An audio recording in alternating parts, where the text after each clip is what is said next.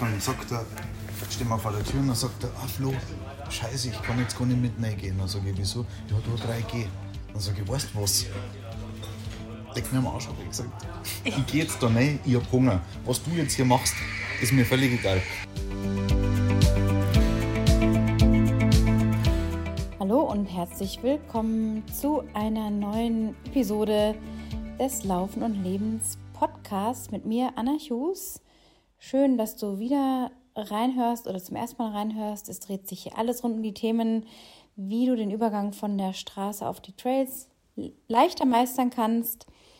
Ähm, vor allem aber entwickelt sich doch alles ein bisschen mehr in Richtung Lebensthemen, interessante Gäste einzuladen und ja, aus deren Leben eben auch zu lernen, wie Menschen Herausforderungen überwunden haben, wie sie damit umgegangen sind, was ihr oder du ja auch an den letzten Folgen, wenn noch nicht angehört, unbedingt reinhören, auch ähm, ja, raushören konnte, dass sich der Podcast so ein bisschen weg von dem reinen Training, von der Trainingssteuerung entwickelt, sondern ich ja immer auch so den eigenen Spiegel mir vorhalte und mich frage, was ist denn gerade dran? Und natürlich ist auch das Laufen nach wie vor mit ein riesiger Bestandteil in meinem Leben, aber eben auch das Drumherum, was einen so im Leben umtreibt.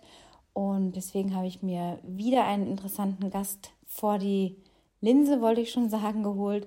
Nein, natürlich vor das Mikrofon.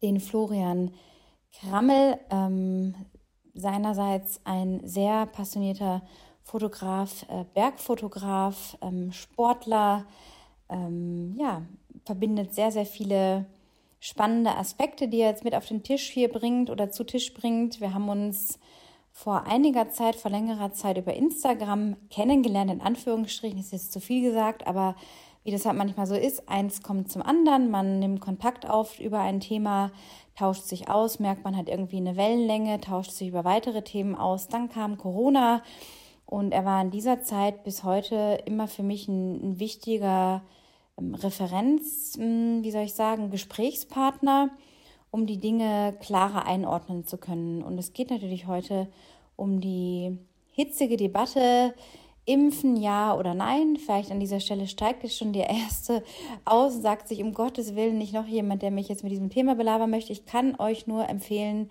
bleibt dran, ähm, hört mal rein. Sehr, sehr interessante Standpunkte, die wir da ähm, besprechen, auch von einer empathischen Seite ausgesprochen, ähm, auch im Verständnis für die, die jetzt immer noch sagen, nee, will ich nicht, ist mir zu blöd oder ich bin da skeptisch oder ich bin dagegen. Natürlich haben wir auch unseren klaren Standpunkt und der ist ganz klar für die Impfung, nicht zuletzt auch, weil ich aus meiner eigenen Erfahrung äh, auf jeden Fall sprechen kann. Ich war ja acht, neun Tage positiv und hatte danach noch einiges zu tun mit meiner Lunge danach. Also das war alles nicht so ein Zuckerschlecken und bin heilfroh, dass es eben nicht schlimmer war.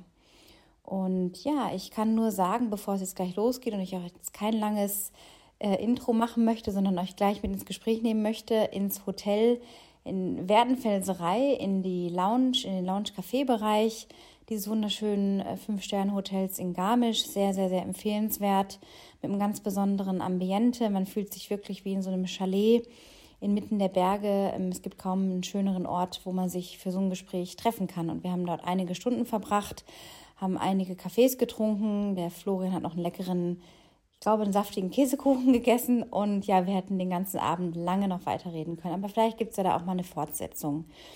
Auf jeden Fall wünsche ich euch, mm, dass ihr mit einem offenen Ohr in dieses Gespräch reinhören könnt, dass ihr vielleicht einfach mal alles, was ihr bisher wisst und aufgenommen habt an Infos, ad acta legt für diese Stunde Gespräch und euch einfach ein bisschen öffnet. Einfach neugierig seid, hey, was gibt es denn da zu sagen?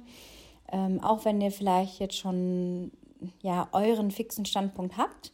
Wir beleuchten das von verschiedenen Seiten, gehen auch so ein bisschen in das Ge Gesellschaftliche rein, kratzen mal kurz politisch an.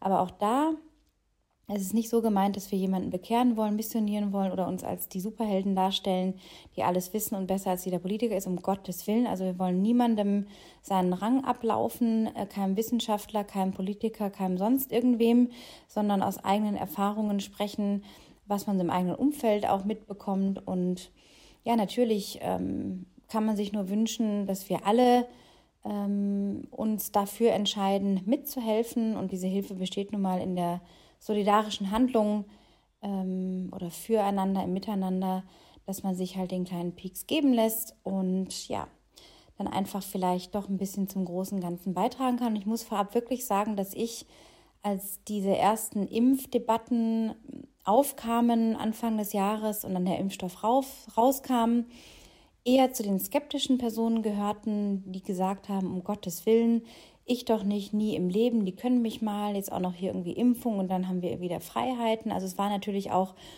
der Tatsache geschuldet, dass die Kommunikation natürlich äh, von den Politikern, von den Ärzten, äh, von den Medien natürlich immer sehr, sehr kontrovers war. Und es, ich fand es nicht leicht, mir da so meinen eigenen Weg zu bahnen. Bin dann aber wirklich jemand, die auch gewillt ist und bereit ist und offen ist, sich andere Standpunkte anzuhören, bis ich dann für mich selber einfach gewusst habe, okay, wenn ich gewisse Dinge wieder tun möchte und mich zudem auch sicher fühlen möchte, zumindest was jetzt auch meine Lebenssituation mit meinem Partner, wo wir halbjährlich in Tunesien sind, halbjährlich in Deutschland, einfach gewisse, ja, einen gewissen Schutz nochmal bedingt hat. Also ich habe mich definitiv damit sicherer gefühlt. Ja, klar, dass es natürlich auch eine gewisse Freiheit im Reisen bedeutet hat, sei mal dahingestellt.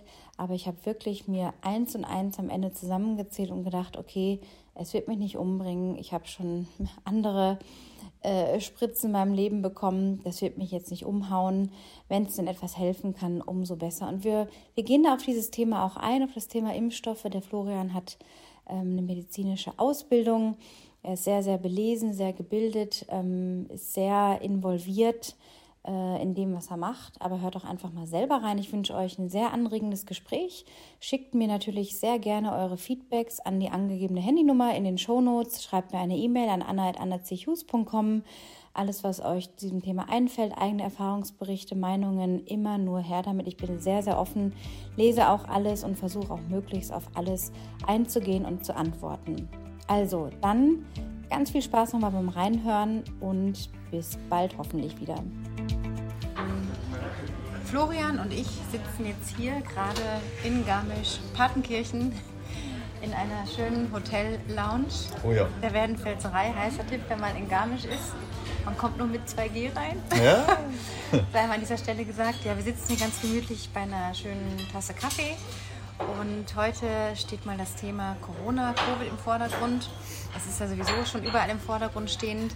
Aber ich möchte einfach heute die Möglichkeit mal nutzen, mit dir, Florian, über die ganze Thematik nochmal anders zu sprechen. Ein bisschen medizinisch basierter auch. Ähm, wir wollen ganz bewusst diese, dieses Gespräch nutzen, um die Leute nicht unbedingt zu bekehren, aber aus der eigenen Erfahrung zu sprechen, so ein bisschen Background-Wissen auch noch mit reinzubringen. Und jeder kann eh damit machen, was er will.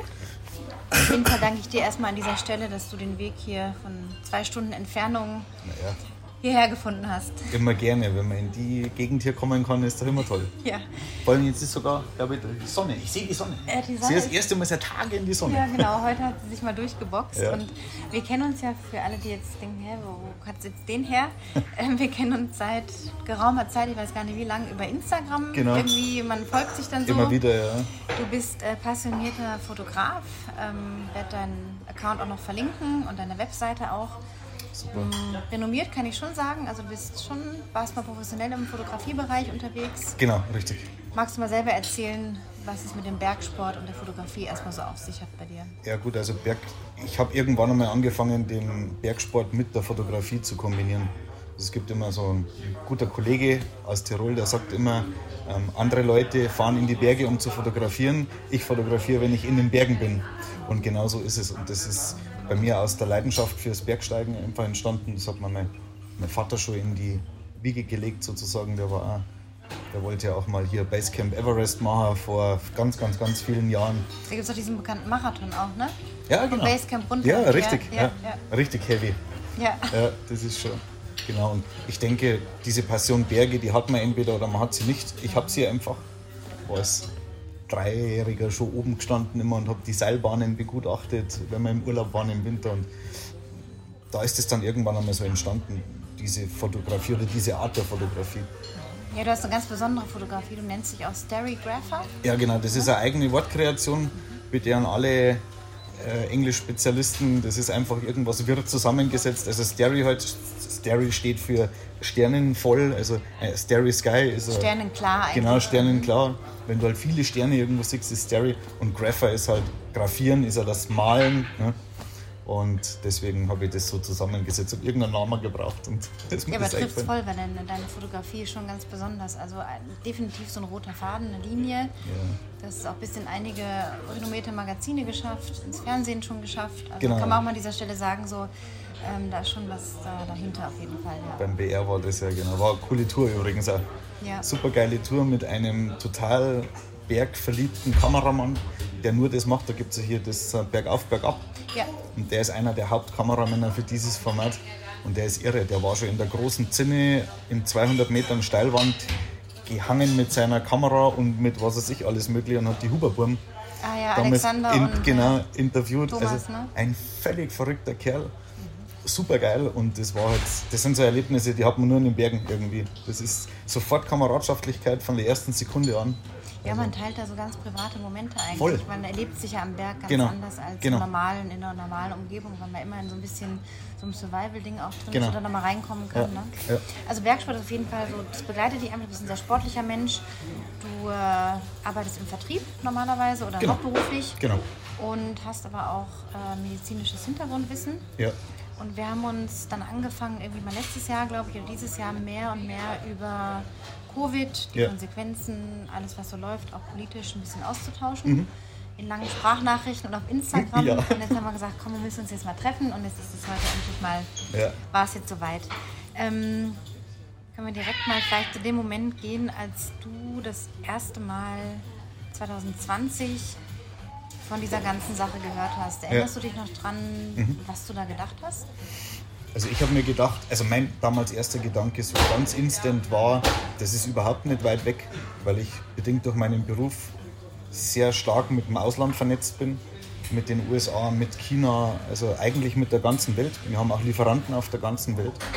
Und das Lustige ist, der erste, also der Patient 1 in Deutschland war ja bei Webasto in München. Und ich hatte zwei Tage vorher bei Webasto einen Termin. Also Kunde von mir, und ich war in diesem Gebäude, da im Münchner Südwesten, da unten unterwegs. Und das war lustig, weil wir uns noch darüber unterhalten hatten, der Typ, der da vor Ort war, mein Ansprechpartner und ich, über diese neue Corona-Geschichte. Und der hat das so weit weggeschoben und hat gesagt, ah, da wird jetzt wieder Wind gemacht um nichts und was weiß ich. So diese typischen Floskeln halt. Und wirklich zwei Tage später kam dann im Radio, dass halt hier jetzt das, der erste Patient hier ist in der Schwabinger Klinik, war bei Webasto auf einem Business-Trip. Und da habe ich mir dann gedacht, schaut, die Welt ist so klein heute, dass dieser Punkt, oh, das ist irgendwo in China da unten, das Ganz existiert nicht mehr. Das gibt es doch gar nicht. Das existiert nicht mehr. Wenn auf den Marshallinseln das ausgebrochen wäre, zum Beispiel mitten im Pazifik, wo es in die Richtung und in die Richtung 10 Stunden Flugzeit sind, dann ist das vielleicht noch was anderes. Aber selbst da wird sich heute verbreiten wie ein Lauffeuer. Und ich glaube, das haben die wenigsten damals überrissen. Und ich war mir sicher, das dauert ein paar Tage, dann ist das hier. Und dann war es ja auch so. Genau. Wie ging es dann weiter so von diesem Moment an, als dir klar wurde, okay, das ist jetzt hier kein Joke irgendwo oder irgendein fieser Trick von irgendwoher? Wie hast du die Nachrichten so verfolgt? Wie hast du dich mit der ganzen Thematik auseinandergesetzt am Anfang? Also mein erster Telefonanruf war damals zur Kardiologin, bei der ich hospitiere regelmäßig. Seit zehn Jahren mittlerweile, ne? Ja, genau, schon lange. Und habe mich dann abgestimmt und habe gesagt, Marion, was, was, hältst du von der Geschichte? Und wir haben eigentlich beide die Meinung so geteilt zum damaligen Zeitpunkt, dass wir gesagt haben, man muss jetzt erstmal, bevor man Panik schürt und bevor man auch mit Patienten, die vorbelastet sind, darüber spricht, muss man erst einmal abwarten, was sagt überhaupt die Wissenschaft. Weil nur weil jetzt in China vielleicht bei eventuell schlechten Versorgung in einer überpopulierten Stadt irgendwas ausgebrochen ist und da negative äh, Züge annimmt, heißt es noch lange nicht, dass es hier auch so ist. Also ich war da am Anfang schon eher gelassen, muss ich sagen. Es war da, ich wusste, dass das sofort hier sein wird innerhalb von ein paar Tagen. Aber über die Lage und über, diese, über die Heftigkeit von der ganzen Geschichte, da habe ich mir nie Gedanken gemacht, weil ich immer gesagt habe, jeder Gedanke, den man sich da jetzt selbst macht, ist eh umsonst, weil es muss erst einmal jemand evaluieren, was ist das überhaupt. Vielleicht ist es ja gar nicht so schlimm.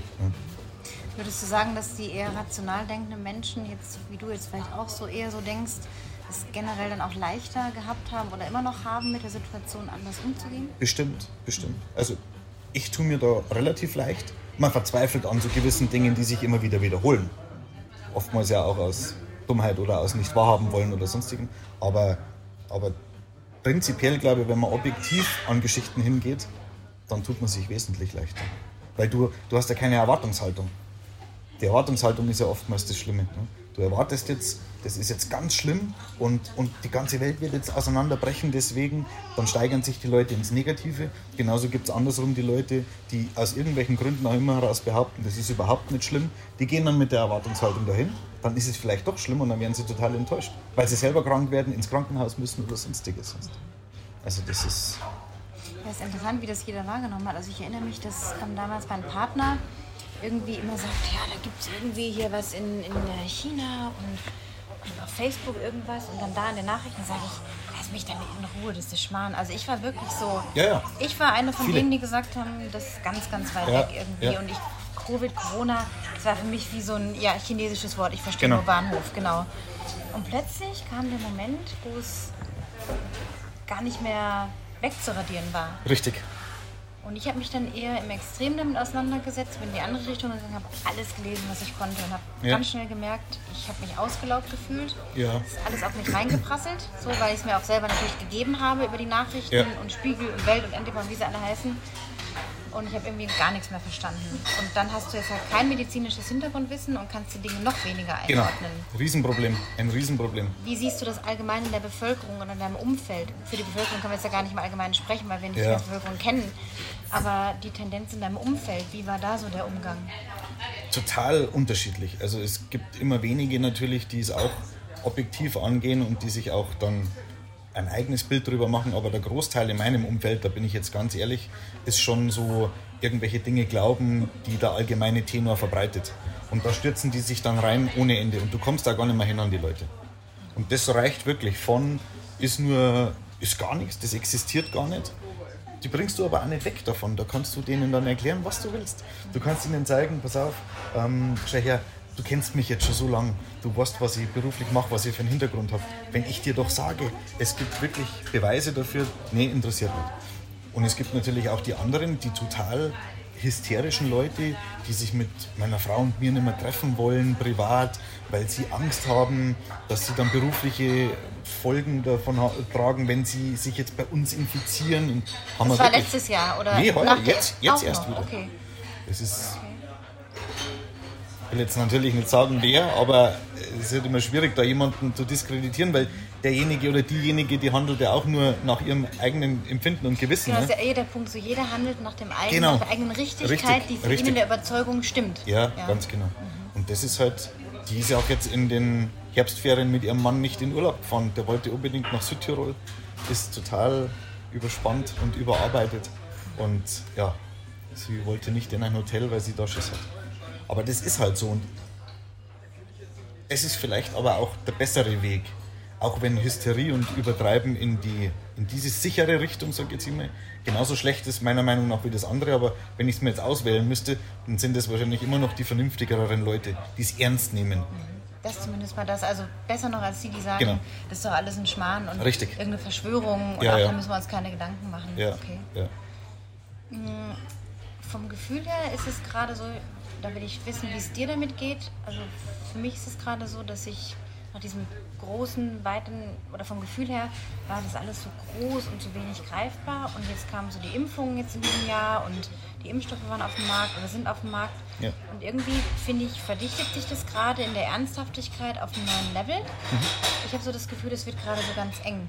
Ich selber bin ja geimpft, ich hatte auch Corona, ist auch geimpft, viele ja. in meinem Umfeld sind es auch, aber das Gefühl ist gerade so, es wird so eng um mich rum, weil es immer noch so viele Menschen gibt, ja. jetzt vermehrt noch als vermehrt als letztes Jahr, die immer noch nicht glauben wollen oder wahrhaben wollen, was es tatsächlich für Gefahren irgendwie birgt. Wie geht es dir da in deinem Gefühl? Ja. Mm. Anderthalb Jahre später jetzt oder 18 Monate später oder 20 Monate später. Also dieses enge Gefühl, das du da jetzt beschreibst, das habe ich nicht ich gehe auch immer aktiv auf die Leute zu, wenn das Thema mal irgendwo zur Sprache kommt. Ähm, ja, es ist schwierig. Es ist schwierig, wie geht es mir damit? Also ich bin völlig unzufrieden mit der Situation an sich. Ich bin unzufrieden mit den Konsequenzen, die jetzt dann wieder für alle da sind. Und ich versuche halt mich mit den Leuten auseinanderzusetzen, die vielleicht die vermeintlichen Verursacher sind. Und, und da sind wir jetzt dann schon wieder bei dem kritischsten Punkt von allen. Man muss halt immer ganz vorsichtig sein, mit wem man darüber spricht und wie man dann darüber spricht. Also das ist, glaube ich, diese Kommunikation, das ist das Allerwichtigste.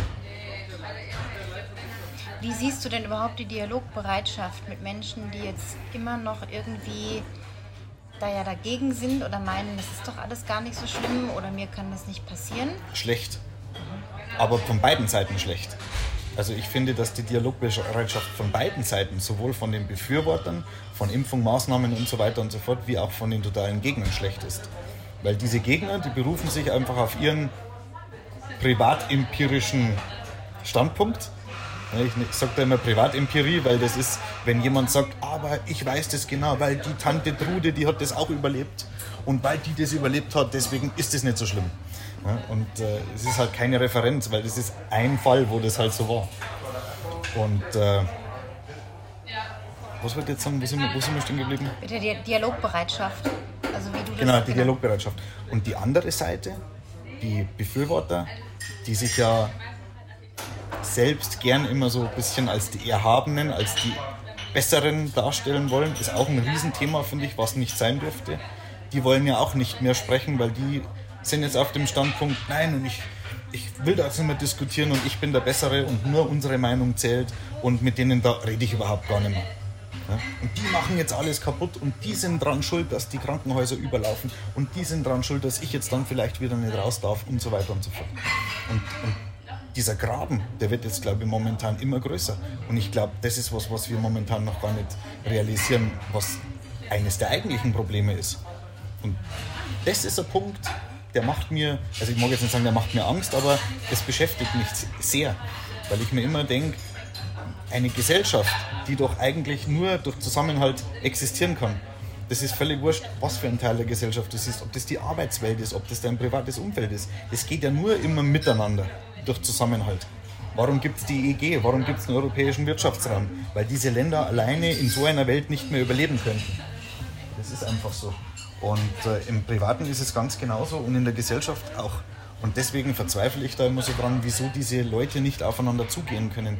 Weil wenn ich doch, wenn ich doch ein bisschen Hirnschmalz habe, wie man immer so schön sagt, dann muss ich doch einmal das Denken anfangen. Und wenn es so viele Leute gibt, die was völlig anderes oder Konträres zu mir denken, dann, dann muss es ja auch einmal Gesprächsbereitschaft geben. Für mich existiert das halt nicht. Mein Horizont reicht vielleicht in diese Richtung nicht, dass ich mich irgendwas versperre weil ich, das existiert in meinem Hirn nicht. Also wenn jemand zu mir kommt, ich habe jetzt eine Meinung von irgendwas und zu mir kommt jemand und der klatscht mir genau das Gegenteil hin, dann, dann erzeugt das in mir diesen Diskussionseffekt und dann will ich wissen, wieso der andere so denkt, wie er denkt und dann mache ich mir Gedanken drüber. Und selbst wenn das irgendwas ist, was ich ideologisch, subjektiv mein ganzes Leben lang schon so gemacht habe, stelle ich das vielleicht sofort um, weil mit Sicherheit hat der recht. Ja? Und wenn diese Gruppe so groß ist, von denen, die eventuell recht haben, dann, dann denke ich halt drüber nach. Und das ist was, was ich nicht verstehe. Aber von beiden Seiten nicht. Genauso gut ist es ja die, die sogenannten, die vermeintlichen Guten. Die denken ja auch nicht drüber nach, über die Situationen, was ist denn mit diesen Ablehnern, mit den Verweigerern. Den Dialog, den gibt es ja schon so lange immer, schon lang vor Corona auch. In der Politik ist es ja sehr oft so. Vielleicht kommt das aber jetzt erst gerade hoch. Genau. Ne? Es wird jetzt einfach sichtbar an richtig, der Oberfläche. Richtig. Es wird jetzt so vieles sichtbar, auch gesellschaftliche Probleme, wo ja das definitiv dazugehört. Und, und das macht mich schon sehr nachdenklich, weil ich halt so völlig anders bin, weil ich mir halt immer alle Seiten anhöre. Und wenn ich jetzt irgendjemanden habe, der sowas verteufelt, selbst wenn er mir sagt, äh, er will sich nicht impfen lassen, weil er dann drei Augen bekommt und äh, ein Zeh mehr und so weiter und so fort und das, die Brille ist so teuer für die Augen, dann äh, ist alles okay. Aber es gibt immer einen Grund, wieso Menschen so reagieren, wie sie reagieren. Das ist eben auch ein Aspekt heute, den, den ich auch gerne mit dir noch so besprechen möchte, weil mm, ich sehe das ähnlich wie du. Ich bin auch total bereit, mir beide Seiten anzuhören. Genau. Und immer sehr offen für neuen Input, für neue Ideen, Ja. für neue Gedanken, Perspektiven. Ja. Nicht umsonst mache ich diesen Podcast ja auch so gerne oder auch unser Austausch so. Also auch deine Standpunkte ne, so anzuhören oder auch die von Leuten, die jetzt sagen, nö, mache ich nicht, lass mich noch nicht impfen und sehe das alles gar nicht so tragisch. Mm, Und da war ich aber dann irgendwann in so einer Wut und Verzweiflung und Ja. Frust auch, einfach zu denken, das kommt doch bei dir nicht an, das kann, also nicht bei dir, sondern bei Ja, ja. diesen Personen. Und jetzt bin ich gerade so in den letzten zwei, drei Wochen, hat sich das so gewandelt, weil ich wirklich überlegt habe, weil ich konfrontiert war mit einer Situation ähm, im Speziellen, wo ich gemerkt habe, oh, ähm, wow, was könnte jetzt da bei der Person denn dahinter stecken, Genau. dass sie so auf etwas reagiert, was ich kundgetan habe. Und wie kann die Person, wa- was tickt da bei der Person? Ja. Und das war interessant, dann diese Person direkt anzusprechen und festzustellen, da steckt was viel Tieferes dahinter. Und das ist jetzt so, auch da nicht alle Leute über einen Kamm zu scheren, aber das ist so diese Empathie, die ich jetzt den Menschen gerne entgegenbringe, Ja. die einfach noch wirklich dagegen sind. Ähm, aber dann andererseits feststelle, dass wenn ich dann doch tiefer eintauche, es gar nicht mehr um die Sache Covid geht und die Solidarität vielleicht im zweiten Schritt oder zweiten Gedanken, sondern die Sache wird plötzlich zu einer persönlichen Sache für diese Menschen. Und da Ja. sehe ich die Schwierigkeit. Und das stelle ich ausschließlich, kann ich es wirklich so sagen, bei den Menschen fest, die sich immer noch nicht, wenn sie es überhaupt mal irgendwann tun, impfen lassen Ja. dass es wirklich eine persönliche Sache Mhm. geworden ist. Und da denke ich, das ist halt der falsche Ansatz. Definitiv. Ne? Das ist, es geht nicht um die Sache, wie da ist jetzt diese Krankheit als Faktor. Da habe ich einen Fakt auf dem Tisch. Der ist wissenschaftlich nachgewiesen. Da gibt es medizinische Studien, empirische Studien und so weiter. Haben es auch vorhin davon gehabt, knapp 5 Milliarden Menschen oder Impfdosen wurden verimpft. Richtig. So, Das ist irre. so, da muss ich mir ja schon mal fragen, okay, das ist eine Sache, wie gehe ich also an die Sache ran? Und Ja. was kann man da deiner Meinung nach im Denken von diesen Menschen vielleicht anregen, nicht umlenken, weil das können wir ja nicht, aber anregen, um diese Sache von dem Persönlichen wegzunehmen und dieses gesehen werden und verstanden wollen, hin zu der Sache. Verstehst du, was ich meine? Ja, aber ich glaube, das ist ganz schwierig. Das Ganze als Sache darzustellen, da hätte man vielleicht viel früher anfangen müssen. Diese, diese persönliche Sache, dass jeder heute meint, er ist der Wichtigste und der Mittelpunkt der Welt. Ich glaube, dass diese Entstehung in, in, in diese Situation hinein schon Jahrzehnte andauert. Dass das, ich glaube, dass, dass die Einfachheit der Selbstdarstellung in der heutigen Zeit, ich meine, wir beide dürfen uns da jetzt in dem Fall dann auch nicht ausnehmen, weil wir haben einen, du hast einen Podcast, ich äh, stelle mich selbst dar mit der Fotografie, ich habe YouTube gemacht und so weiter und so fort. Das sind so Sachen, es ist heute sehr einfach, sich selbst als wichtig zu sehen. Und ich, ich denke, bei der Selbstreflexion geht es jedem so und jeder hat das vielleicht auch mal ganz gerne, dass seine Person dargestellt wird in der Öffentlichkeit und, und das sind leider so ganz, also einer von vielen Punkten, wo das vielleicht herkommt. Jeder muss posten, jeder muss posten, ich habe mich impfen lassen, jeder muss posten, ich habe mich nicht impfen lassen und alle, die das machen, sind blöd und die kriegen in 10 Jahren Krebs und sowas gab es vor 15 Jahren nicht. Definitiv, weil da gab es kein Facebook, wo man das machen konnte, da gab es kein YouTube, wo man das machen konnte. Und äh, den Leuten diese persönliche Schiene auszutreiben, ich glaube, das kannst du nicht. Du kannst nur, du kannst nur versuchen, durch Reden, durch Kommunikation, jetzt sind wir wieder bei dem Punkt von gerade, ihnen zu entgegnen mit Dingen, auf die sie vielleicht bis jetzt noch keine Antwort hatten. Weil oftmals ist es ja so, die Verschwörungen. Ich glaube, ich hoffe, ich lehne mir jetzt dann zu weit aus dem Fenster, 80 Prozent, ich behaupte jetzt, ist jetzt einmal These, wissenschaftliche These, die ja widerlegt werden darf in der Wissenschaft. 80 Prozent der Menschen, die mir irgendwas erzählen über diese Geschichte, die haben gar keinen Hintergrund dazu. Und, Du äh, nennst sie auch Selfmade-Experten. Genau, Ja. Selfmade-Experten. Und die stützen sich meistens auf Verschwörungstheorien.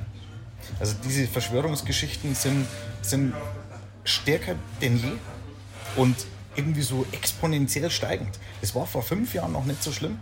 Fing alles an, so ein bisschen 2015 mit der damaligen Flüchtlingskrise. Heute ist ja alles immer eine Krise, man braucht ja gleich immer. Die irgend- Schlagwörter, Genau, Drama. irgendein Schlagwort, genau, Drama, Krise und was weiß ich alles mögliche. Und da wurde das irgendwie so richtig schlimm.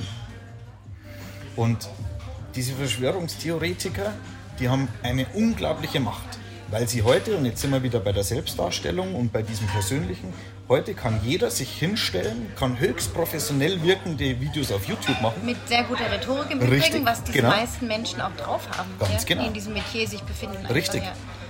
Und die verdienen ein Schweinegeld damit. Und die machen das nicht, weil sie vielleicht politisch, ideologisch irgendwo motiviert sind oder sonstiges, Anna. Die machen das, weil sie Geld damit verdienen wollen, weil sie 200.000 Follower irgendwann haben auf YouTube. Und ich weiß, was man auf YouTube Geld verdienen kann, bereits mit ganz wenig Followern. Und das ist wirklich nicht wenig. Und das ist deren Motivation. So, und dann klatschen die da irgendwas raus. Und die Menschen in ihrer oftmals gesellschaftlichen Abgehängtheit. Heute werden die Leute, die vom Reichtum partizipieren, immer weniger. Das muss man alles sehen. Das sind lauter so Gründe. Und, und diese Spirale baut sich immer weiter auf. Und ich glaube, du kommst da, da kommst du so schnell nicht mehr raus. Also weg von, von diesen Verschwörungstheorien wird unfassbar schwierig. Du kannst nur mit. Ich interessiere mich für Raumfahrt. Da gibt es ja die Mondlandungs-Verschwörungstheorien. Und da habe ich schon öfter, wirklich schon öfter die Situation gehabt, dass mir einer was erzählen wollte, weil da, da wissen sie ja alle Bescheid. Die haben keine Ahnung, was eine Umlaufbahn ist, die wissen auch gar nicht, was eine Rakete macht, aber sie wissen, dass der Aldrin das Bild nicht gemacht haben kann, weil der Schatten geht in die falsche Richtung und es ist alles gefaked und getürkt. Und für mich ist immer von diesen Verschwörungstheorien zum Beispiel das beste und einzige Gegenargument die Anzahl der Menschen, die nötig sind, um so eine Verschwörung durchzuziehen. Du glaubst doch nicht allen Ernstes, dass 200.000 Menschen, die für die Mondlandungen an Ingenieuren, an Technikern, an, an Schreibpersonal, an Tippsen, dass man 200.000 Menschen dazu bringt, für einen Staat etwas zu faken. Das, das, alleine das muss jedem schon einleuchten, dass es gar nicht funktioniert. Weil irgendeiner von 200.000 müsste dann irgendwann einmal plappern. Oder Der querschießen. Querschießen. Und es leben ja noch ganz viele. Du kannst nicht so viele Menschen irgendwo da reinbringen. Das gleiche ist bei Staaten zum Beispiel.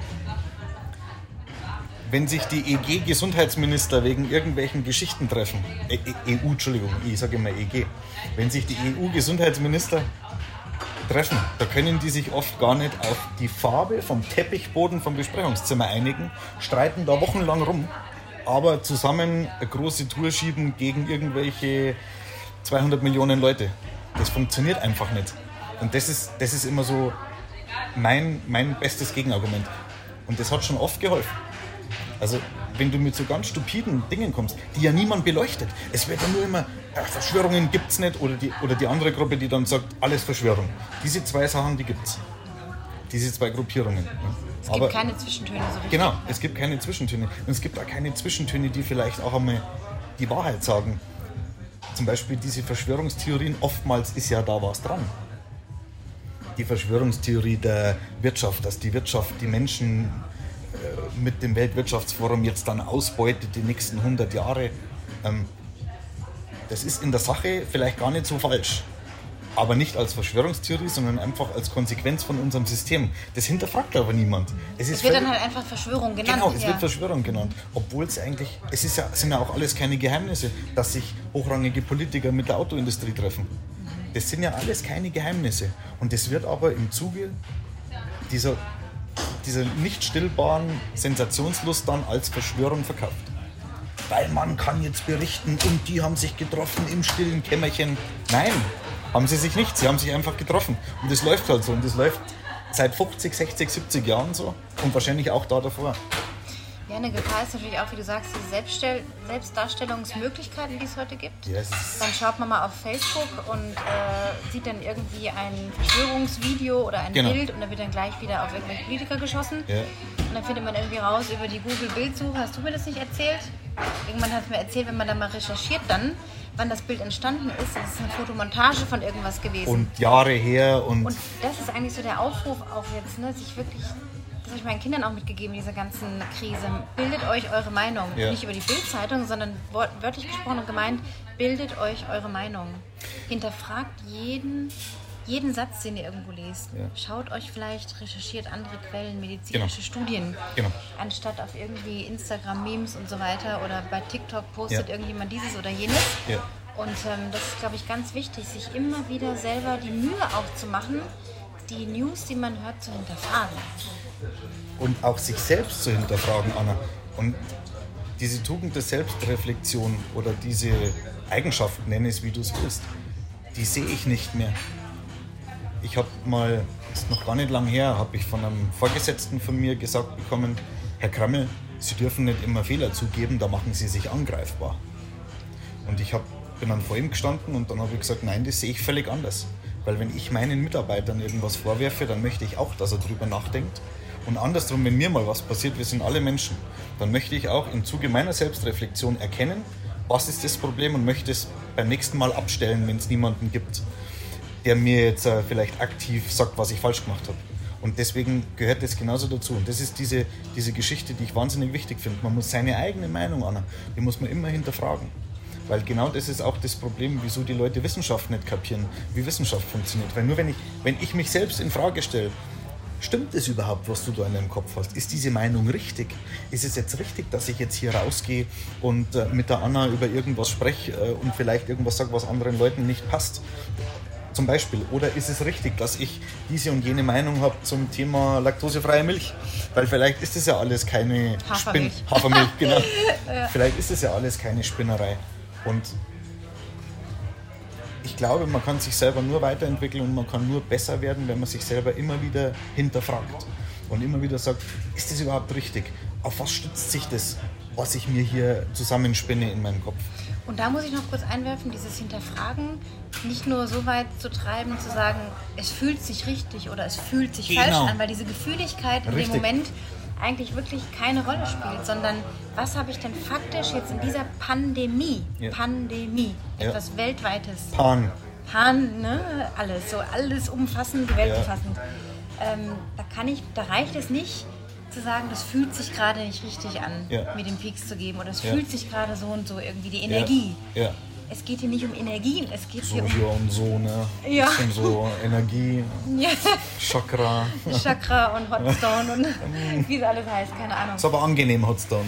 Ja, kann sein. Habe ich noch nicht probiert. Ich habe es nur bei meiner Arbeit mal mitbekommen, dass es da was gibt, der Hotstone ja. anbietet. Genau.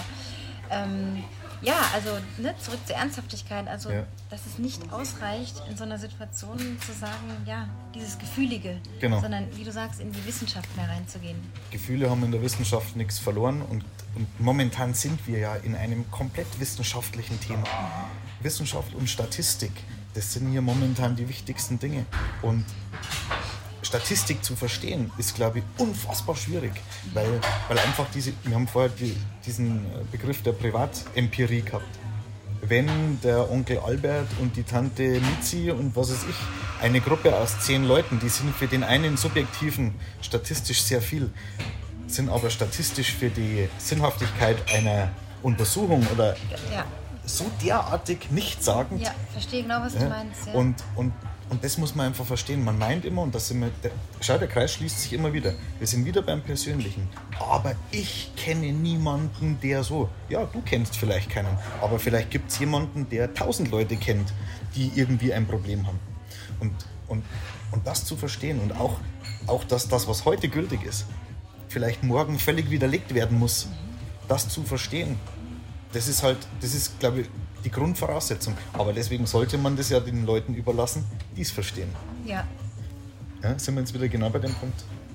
Und ja, da kann man eigentlich nichts mehr dazu sagen. Und das ist, glaube ich, eines der Hauptprobleme, die wir momentan gesellschaftlich haben. Dass die Leute das nicht verstehen und dass sie sich selbst aber durch ihre eigene Bildung, Privatempirie oder sonstiges hier als Experten hochjubeln. Ein Kunde von mir hat letztens mal gesagt, war so lustig, ein Landwirt. Also kein medizinisch gebildeter, gar nichts. Ein super netter Kerl, super Kundschaft. Und der hat gesagt, weißt du, Flo, hat er gesagt, mir ist das jetzt erst einmal so richtig bewusst worden. Bis 2020 hat er gesagt, haben wir 80 Millionen Bundestrainer gehabt. Alle waren gescheit über das Fußball. Und auf einmal haben wir 80 Millionen Virologen. Und genau so ist es. Es wird mit Schlagwörtern, die man aufschnappt, wird umeinander posaunt man macht Posts auf Facebook, meint, man ist der Gescheiteste von allen und so weiter und so fort. Und stellt dabei die wirklichen Experten in Frage. Genau. Das ist ja auch noch das Problem, das ja, dazu kommt. Das ist ja das und sagt dann, ja, was will denn so ein Drosten zum Beispiel? Ne? Ja. Also, ne? Und, äh, und, die anderen Virologen und Virologinnen genau, so, die genau. nichts anderes den ganzen Tag machen seit Jahrzehnten. Ja, unfassbar. Und dann, ja, aber Moment einmal, die sind ja alle von der Regierung bezahlt und gesteuert und so weiter. Also ein Herr Mertens von der Ständigen Impfkommission, unabhängiger als der ist, geht nicht. Wenn man mir das von dem Lothar Wieler erzählt, von RKI zum Beispiel, als direkt unterstelltes Institut vom Bundesgesundheitsministerium, da lasse ich mit mir reden, ist bestimmt so. Die müssen immer natürlich etwas so berichten, dass es passt. Ganz klar. Ist vielleicht auch der Diplomatie und allem geschuldet. Aber es gibt so wahnsinnig viele einflussreiche Wissenschaftler, Virologen, Virologinnen, völlig egal, die das schon lange alles an der Öffentlichkeit widerlegt hätten mit großer Härte, da bin ich mir sicher. Auf jeden Fall, das denke ich auch. Und, und dann noch aber dieses Misstrauen, jetzt wieder in diese Empathie der Andersdenkenden zu gehen. Ja. Worauf denkst du, gründet sich denn dieses Misstrauen? Gegenüber wem? Ja, gegenüber den Virologen, gegenüber vielleicht auch so der STIKO, ne, der, also wie Woher denkst du, kommt das bei den Menschen? Ich dass sie eben nicht das Vertrauen haben. Ja, ich komme immer wieder auf diese Probleme zurück, die sich in der Gesellschaft seit vielen Jahren aufbauen. Es gibt eine immer größer werdende Gruppe von Menschen, die abgehängt sind, die oftmals einfach finanziell abgehängt sind, weil sie mit 40 Stunden harter Arbeit irgendwo in München sich eine 1700 Euro 30 Quadratmeter Wohnung nicht, richtig nicht mehr leisten können. Wirklich ganz schlimme Verhältnisse, die es in der BRD, so, oh, darf man nicht mehr sagen, BRD, Entschuldigung, in, in Deutschland nicht geben dürfte. Das dürfte einfach nicht sein. Und es ist eine riesen Herausforderung, wenn man das ändern möchte. Aber die geht niemand an. So, ist unbequem, da stehen riesen Lobbys dahinter, die ja natürlich wieder, hier Verschwörungstheorie, sind wir schon wieder so weit. Das ist alles offiziell. Und solche Menschen oder eine Groß, ein Großteil von diesen Menschen, die bauen sich halt dann auf diese, sage jetzt immer, komplizierten Vorgänge, bauen sie sich dann einfache Antworten. Weil sie selbst sind da nicht schuld dran. Das ist der nächste Punkt. Wenn es Menschen heute schlecht geht oder wenn sie finanziell nicht so gut situiert sind oder gesellschaftlich, der Mensch sucht nicht bei sich den Fehler, sondern immer nur bei anderen. Und das, sowas macht mir wahnsinnig. Wenn jemand einen Fehler macht, egal ob das in der Politik ist, ob das Freunde sind, ob das Arbeitskollegen sind, Selbstreflexion. Ich sage es immer wieder. Schauen, wer hat diesen Fehler gemacht? Warum ist das passiert? Warum ist die Reaktion oder die Konsequenz jetzt da? An was liegt es? Bin ich selbst derjenige, der daran schuld ist? Und das ist doch so einfach. Man muss doch immer zuerst selber schauen, ist man selbst vielleicht an dieser Situation nicht schuld. Nicht immer nur die anderen, weil das ist. Man, es heißt immer, das Abschieben auf die anderen wäre so einfach, aber ich finde die Frage, sich selbst zu stellen, was kann ich machen? Die was können viel mehr wehtun, die Antworten, die man dann vielleicht findet über sich. Ja, aber, aber die Fragestellung ist doch schon mal viel einfacher, weil da muss ich niemanden fragen. Und dann einfach schneid und einmal sagen, falsch, okay, muss ich beim nächsten Mal anders machen. Und das gibt es irgendwie gar nicht mehr. Ich merke das. Meine, wir beide sind jetzt noch nicht so alt, aber so bei diesen Leuten, die vielleicht jetzt so 20 Jahre jünger sind, die ja schon Mitarbeiter sind von mir oder Kollegen oder sonstiges, da kommt ja jetzt wieder eine völlig andere Generation noch. Das existiert überhaupt nicht mehr bei denen. Verantwortungen übernehmen, selbstständig an irgendwas denken. Ja, woher? Das, das wird immer noch weniger. Und ich glaube, dass das alles so diese, das sind so, so Automatismen, die dann irgendwann einmal aus solchen Geschichten resultieren. Und wie gesagt, ich bin der Meinung, dass, dass diese gesellschaftliche Geschichte, es gibt immer mehr ab, abgehängte Leute, aus eigener Schuld, weil sie einfach meinen, es fliegt ihnen alles zu. Und die gebratenen Hähnchen, die fliegen einfach nicht in den Mund von alleine. Da müssen wir ins Schlaraffenland gehen, das ist das große Problem. Man muss was dafür tun. Die permanente Präsenz von Reichtum über Social Media gab es vor 10 oder vor 15 Jahren auch Was ja auch wiederum suggeriert, mein Leben ist cool und geil. Genau, mein Leben ist cool und, und geil. Man erinnert sich dann, man wird daran erinnert, wie scheiße es einem selber dann genau. geht. Genau. Ja? Und du bist so arm dran und es ist alles so schlimm und was weiß ich. In vielen Fällen ist es mit Sicherheit so. Ja? Und all das führt so dazu, dass solche Leute sich immer noch mehr in diese einfachen Antworten reinverrennen und dass sie halt dann zum Beispiel sagen, ja, der Staat ist schuld, der Staat will mir an die Wäsche, der Staat will mir an die Kohle, ähm, ich bin so ein armer Mensch. Und dann, kommt das automatisch. Die suchen sich dann einfache Antworten auf höchst komplizierte Vorgänge. Und die Welt war schon immer kompliziert. wenn man mal rein politisch gesehen zurückschaut, 100 Jahre, dann war sie noch viel komplizierter. Man meint, Eigentlich geht es uns heute sehr, sehr genau, gut. Genau, richtig. Man meint immer, heute wird alles noch komplizierter und die, die Vernetzung und Globalisierung ist überhaupt nicht so. Also ganz objektiv betrachtet. Das ist wirklich so. Also könnte ein Lösungsansatz auch sein, ähm, sich wieder trauen, anders über sich zu reflektieren, sich andere Fragen zu stellen und Auch. sich auch trauen, Auch. sich anders mit sich auseinanderzusetzen. Und das ist ja auch wiederum keine Unterstellung an die Menschen, die jetzt Nein. nicht impfen lassen wollen, ne? sondern einfach nur anzuregen, stellt euch vielleicht andere Fragen. Ja, aber du brauchst, du brauchst immer Lenker dafür. Es geht nicht ohne Lenker. Du kannst äh, von einer Gesellschaft, die sich in irgendeiner Richtung entwickelt hat, nicht verlangen, dass sie sich selbst zurückentwickelt oder selbst verbessert. Das geht nicht. Und wie bei Kindern bin ich felsenfest davon überzeugt, ist die Reaktion der Kinder immer ein Spiegel des Tuns der Eltern. Das ist einfach so in dem Elternhaus, in dem ich, das, das prägt mich einfach. Und so ist es auch in der Gesellschaft. Und momentan ist es halt in unserer Welt noch so, dass es Politiker gibt. Irgendwann wird man das vielleicht überwinden in 300 Jahren und dann lacht man drüber, dass es irgendwie hochbezahlte Leute gegeben hat, die eigentlich sich für den Einzelnen nicht interessieren. Aber es ist halt jetzt so, eine präsente Situation, mit der wir arbeiten müssen. Und diese Leute, die sehe ich als Eltern und die sehe ich als absolute Vorbilder. Und das ist das größte Übel in der momentanen Situation, dass die Kommunikation, die maßgebend für die Reaktion von den Menschen ist, Die selber jetzt entscheiden können, ob sie sich Genau. impfen lassen oder nicht, ja? dass die so unfassbar schlecht ist und dass man mit Marketing-ähnlichen Strategien und Rhetoriken und Narrativen Menschen ganz bewusst anlügt. Das geht halt nicht. Ich kann nicht. Mir fehlen so, Anna, mir fehlen so ganz einfache Dinge.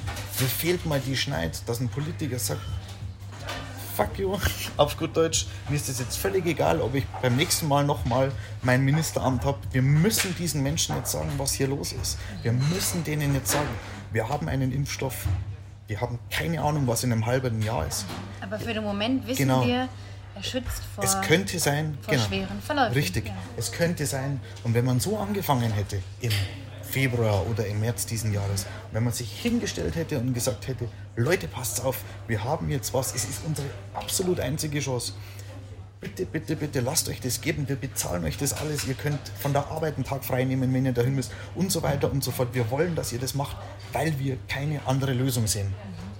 Und wir werden in einem halben Jahr sehen, ob das Bestand hatte. Die Wissenschaft wird uns das bestätigen. Bitte lassen Sie sich impfen. Es könnte aber sein, dass wir in sechs Monaten nochmal neu anfangen müssen. Die Welt hat sowas noch nicht gesehen. Punkt. So. Also es wäre ein Versuch wert. Genau. Man kann es auch einfach als Versuch nehmen. Richtig.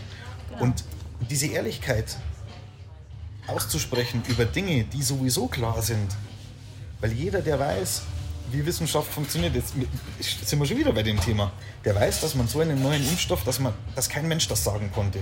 Man hatte einen ganz kurzen Zeitraum, in dem man die physischen Schäden, die Nebenwirkungen, die Langzeitfolgen untersuchen konnte und das war ja alles in Ordnung. Also schmeißt man das Ding auf den Markt, weil wir brauchen es jetzt, wir brauchen den nicht in drei Jahren, weil dann ist es einfach zu spät.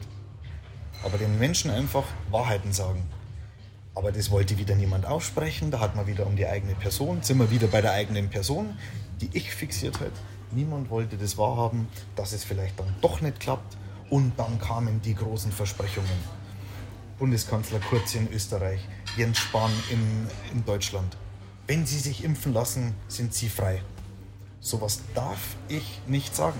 Genauso wie Sie es jetzt wieder tun. Ihr werdet nie wieder einen Lockdown geben. Mit uns wird es keinen Lockdown mehr geben.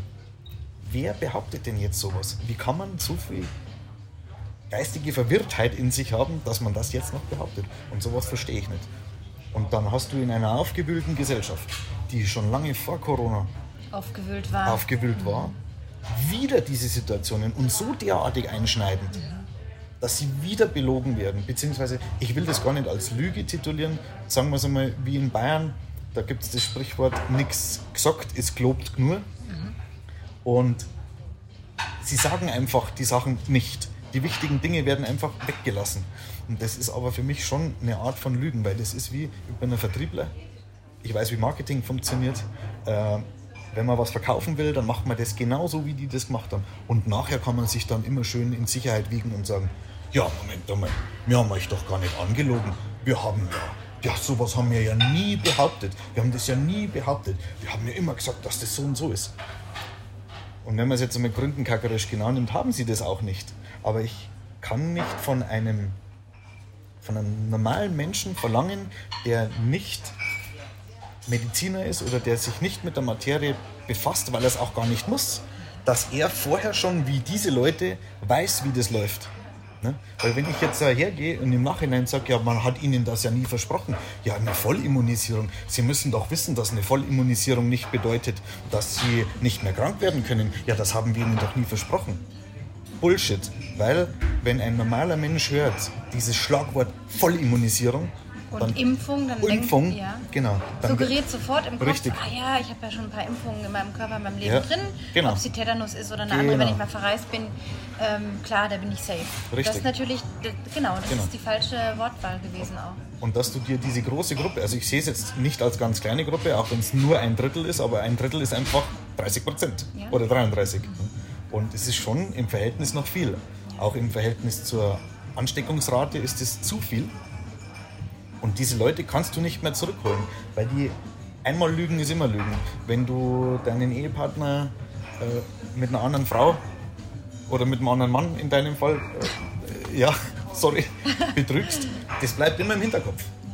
Und da wir ja in der Vergangenheit, gerade in den letzten zehn Jahren, viele solche großen Aktionen und ich sage jetzt einmal Lügen, verpacken wir es einfach wieder als Lüge, hatten in der Gesellschaft, in der Politik, werden die Leute immer noch misstrauischer. Und anstatt, anstatt dass wir die Karre aus dem Dreck ziehen und einmal wirklich Tacheles sprechen, wird es immer noch diplomatischer.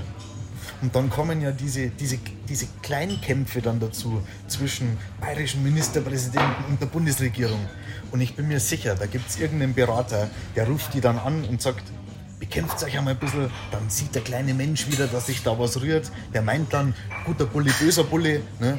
Und in einem halben Jahr weiß niemand mehr was davon. Und da wäre ich wahnsinnig, weil ich mir denke, das gibt's doch gar nicht. Wieso? Ja, das ist natürlich schon politisches Versagen vielleicht auch, ne, jetzt mal vorsichtig ausgedrückt.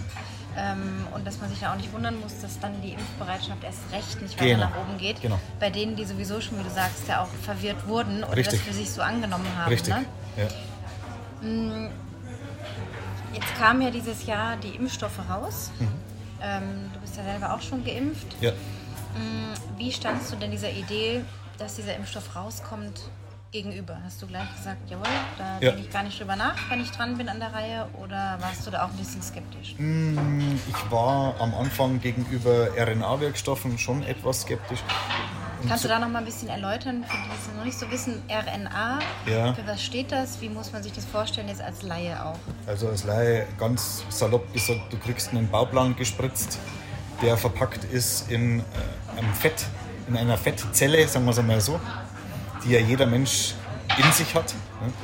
Und der dringt in eine Zelle ein, simuliert der Zelle einen, einen ganz kleinen Teil von dem Bauplan von dem Virus und die Zelle weiß dann, wie sie das auslesen kann und kann dagegen vorgehen und gibt es dann ans Immunsystem weiter. Und stellt quasi eine Armee dann zur Verfügung, ne? Ja, so muss man sich auch ungefähr, vorstellen, genau. ja. Wenn dann was kommt, dann zack, Also- weiß man, wie man reagiert. Noch einfacher gesagt, diese RNA-Technik, die übrigens sehr alt ist, geht wirklich Jahrzehnte schon zurück fast, wo man dran forscht. Also nichts Neues, definitiv nicht. Die programmiert dich. Nennen wir es einfach ein Programm. Die programmiert dich und eigentlich ist es, also ich bin halt da der, der medizinisch Faszinierte und der medizinisch Gebildete und ich finde das geil.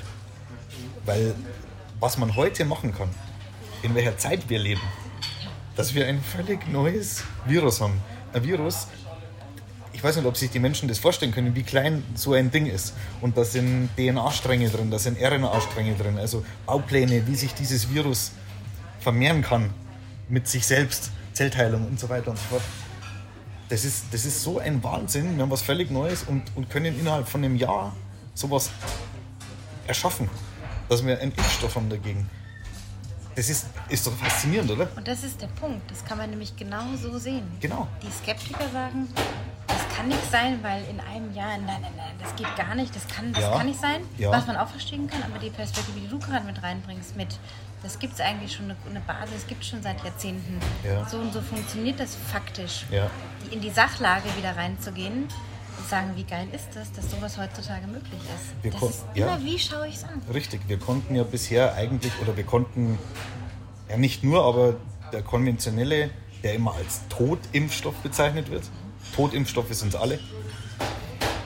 Auch so ein Schlagwort. Ja, genau, erzähl Schnappen darüber nochmal. Genau, schnappen Sie dann auf. Also bis jetzt, ja. bis jetzt hat man ja zum Beispiel, äh, eine Möglichkeit ist es, ein abgeschwächtes Virus, welches ich oder gegen welche sich immunisieren will, zu spritzen und der Körper reagiert direkt drauf, simuliert praktisch die Krankheit und fertig.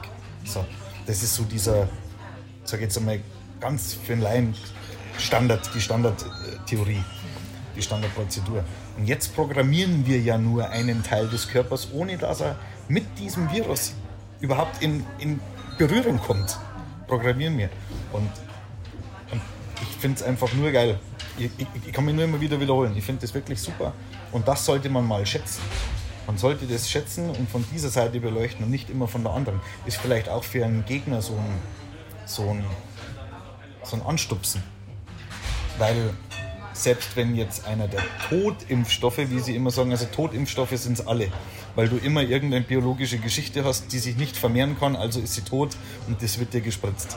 Diese konventionellen Totimpfstoffe sind genau das gleiche vom Totimpfstoff wie das, was wir jetzt haben, nur ist die Technologie eine völlig andere. Viel einfacher im Übrigen.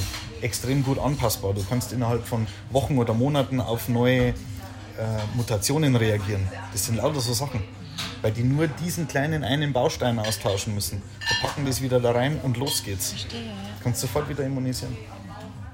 Und ähm, genau.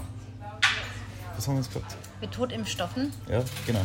Genau, und, und was auch für Gegner vielleicht ein Anstoß sein kann, darüber nachzudenken. Genau, ja. darüber nachzudenken. Einfach mal nicht nur mal das Negative sehen, sondern mal das Positive sehen und schätzen, in welcher Zeit wir hier leben dürfen weil 20 Jahre zurück und 20 Jahre ist ein Augenschlag. Der Massensterben wahrscheinlich gewesen oder wie die Fliegen alle umgekippt. Da wusste man noch gar nichts. Da wusste man sehr wenig über diese Technologie.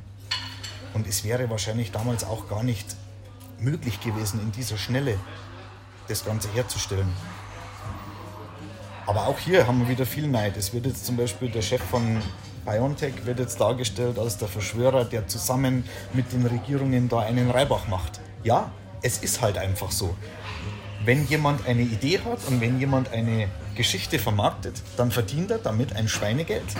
Kein Mensch interessiert sich dafür, dass Bill Gates mit einem Computersystem, das er der ganzen Welt aufdiktiert hat. Milliardär, Multimilliardär. Ja, das, der, der darf das, weil das, das brauche ich ja. Ich will ja so ein Windows haben. Steve Jobs, Apple und so weiter. Das interessiert kein Mensch. Oder der Vorstandsvorsitzende von Audi dass der 10 Millionen plus Boni verdient. Oder, oder, oder. Da ist das alles in Ordnung, da ist der Kapitalismus in Ordnung. Aber wenn jetzt irgendjemand so eine bahnbrechende Geschichte auf den Markt bringt, die noch dazu verwertbar ist, dann dürfen die den von mir aus mit Geld zu scheißen. Mhm. Ja, das ist mir völlig egal, weil wenn es der Menschheit was bringt, soll doch der seine Multimilliarden haben. Interessiert mich doch gar nicht. Weißt? Muss ich auch sagen, dass dieser Punkt von auch Geld oder monetär in diesem Zusammenhang. Weiß nicht, ich persönlich denke darüber gar nicht nach. Ja. Was verdient der jetzt damit? Ist ich habe noch nie diesen Gedanken verschwendet. Nein? Was verdient jetzt der, der Biontech-Typ mit seiner Frau? Also Typ in Anführungsstrichen, weißt ja. du, nicht degradierend wirken oder so, aber nee, nee, nee. Ähm, was verdient der jetzt damit? Das ist mir sowas von Rille. Ich weiß Völlig einfach, egal. dieser Impfstoff hat mich zu 90 Prozent ja. diesen Sommer vor ja. einem schweren Verlauf und Long-Covid geschützt. Job done. Das genau. ist ganz einfache Fertig. Gleichung. Job dann. Fertig. Und wenn es einen Auffrischer gibt und wird, mir wird empfohlen, mach den, dann überlege ich ja bitte, mach oder nicht. Aber das ist so, einfach wieder auf die Sache zu schauen. Soll doch ja. in fünf Schlössern leben genau. und zehn Autos fahren. Das ist doch mir egal. Deswegen Diesen hat, Gedanken genau. weg von, was hat jetzt der für einen Gewinn daraus, der, der, der Erfinder oder der Entwickler. Ja. Aber auch wieder, der Kreis was schließt sich wieder mit vorher. Die Gesellschaft will dahin, die wollen alle so viel Geld verdienen, die meinen, sie brauchen das, die sind abgehängt, sie denken nicht darüber nach, wieso immer noch mehr Unzufriedenheit mit unserer aktuellen Situation und das führt natürlich dazu, dass sich dann solche Effekte wieder verstärken. Schau, ich habe einen Kumpel, der bestellt keine Pizza mehr bei Lieferando. Ich, warum? Ich habe noch nie was bei Lieferando bestellt, muss ich ganz ehrlich sagen bin ich wahrscheinlich, weiß ich nicht, habe ich halt noch nie gebracht. Habe ich auch noch nie gemacht. Ja. ähm, Aber soll gut laufen. Weil der da so, die verdienen schweinisch viel Provisionen und da war erst der Bericht da, wie viel Provisionen die bekommen. Dann sage ich, das ist eine Plattform. Da können, was weiß ich, wie viele tausende Lieferdienste wirklich guten Umsatz machen. Sollen sie es doch haben? Die stellen doch alles bereit. Wenn du heute einen Pizzaservice hast, dann musst du das in ein paar Mausklicks die wickeln alles ab, die bezahlen die, dich, die machen alles, komplett. Du musst nur noch das Ding machen und ausliefern. das ist, als wie wenn dir jemand äh, Geld praktisch zum Fenster schäufelt. Natürlich muss ich dem was abgeben. Das ist doch ganz klar.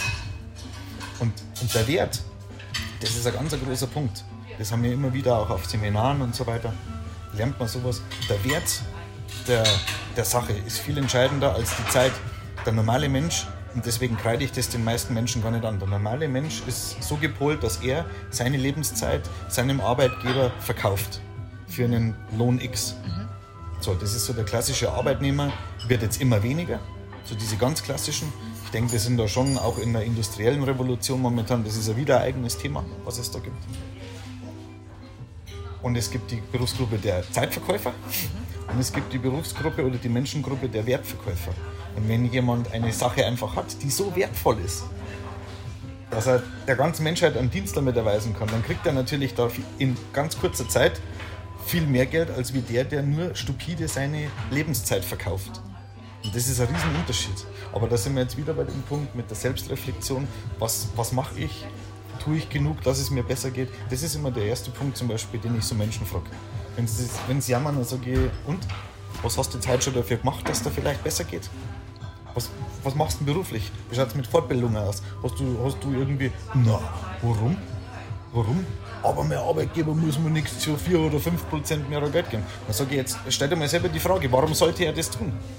Er, dein Arbeitgeber kämpft vielleicht mit immer noch höheren Kosten von Lieferanten und sonstigem und dann kommt der Herr Meier und der Herr Huberner und sagen, sie möchten 5% mehr Geld. So, warum? Welchen Wert bringst du hier mit?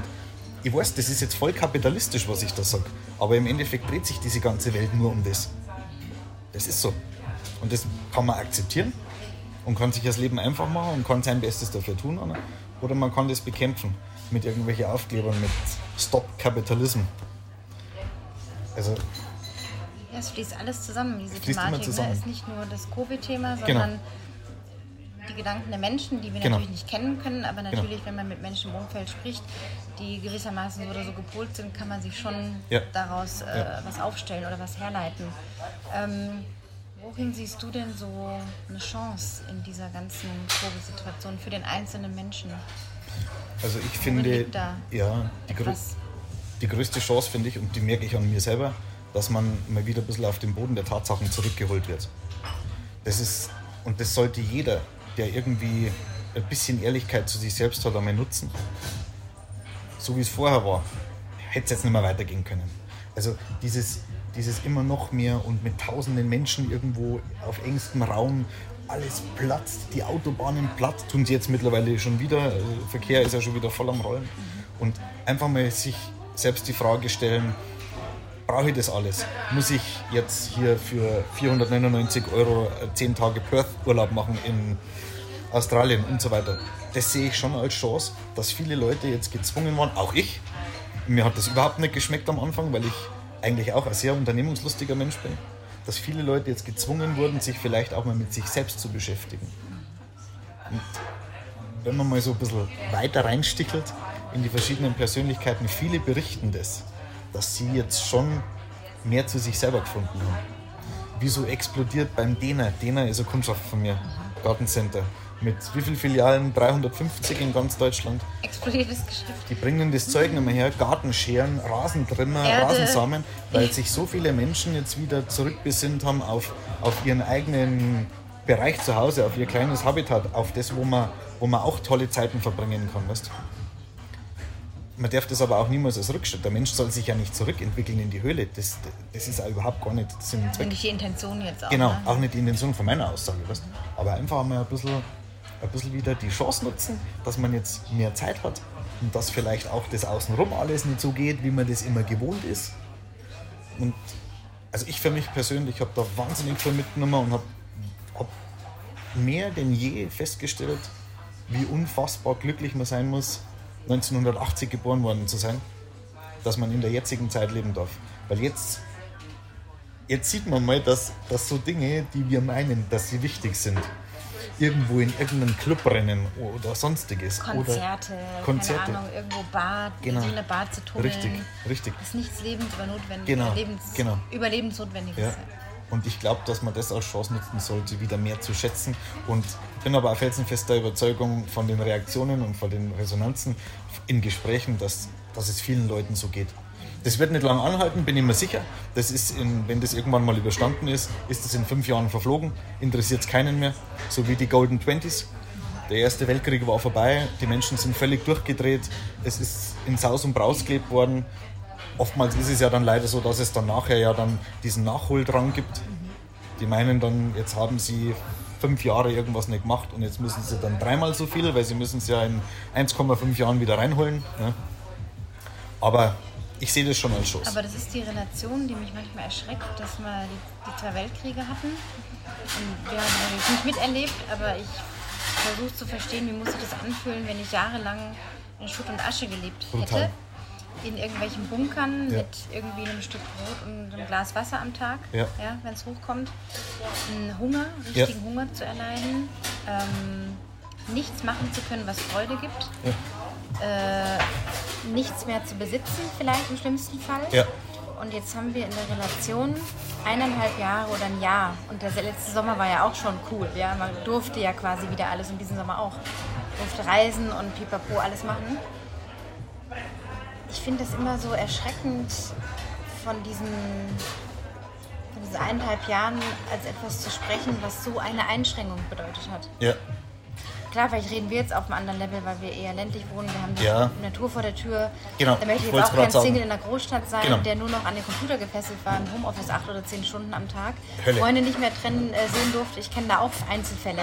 und das ist sicherlich Hölle. gar keinen Spaß. Ja. Aber das Großteil der Menschen, wir hatten nie wirklich eine ganz krasse Einschränkung. Genau. Wir durften uns immer in einem Radius von x Kilometern bewegen.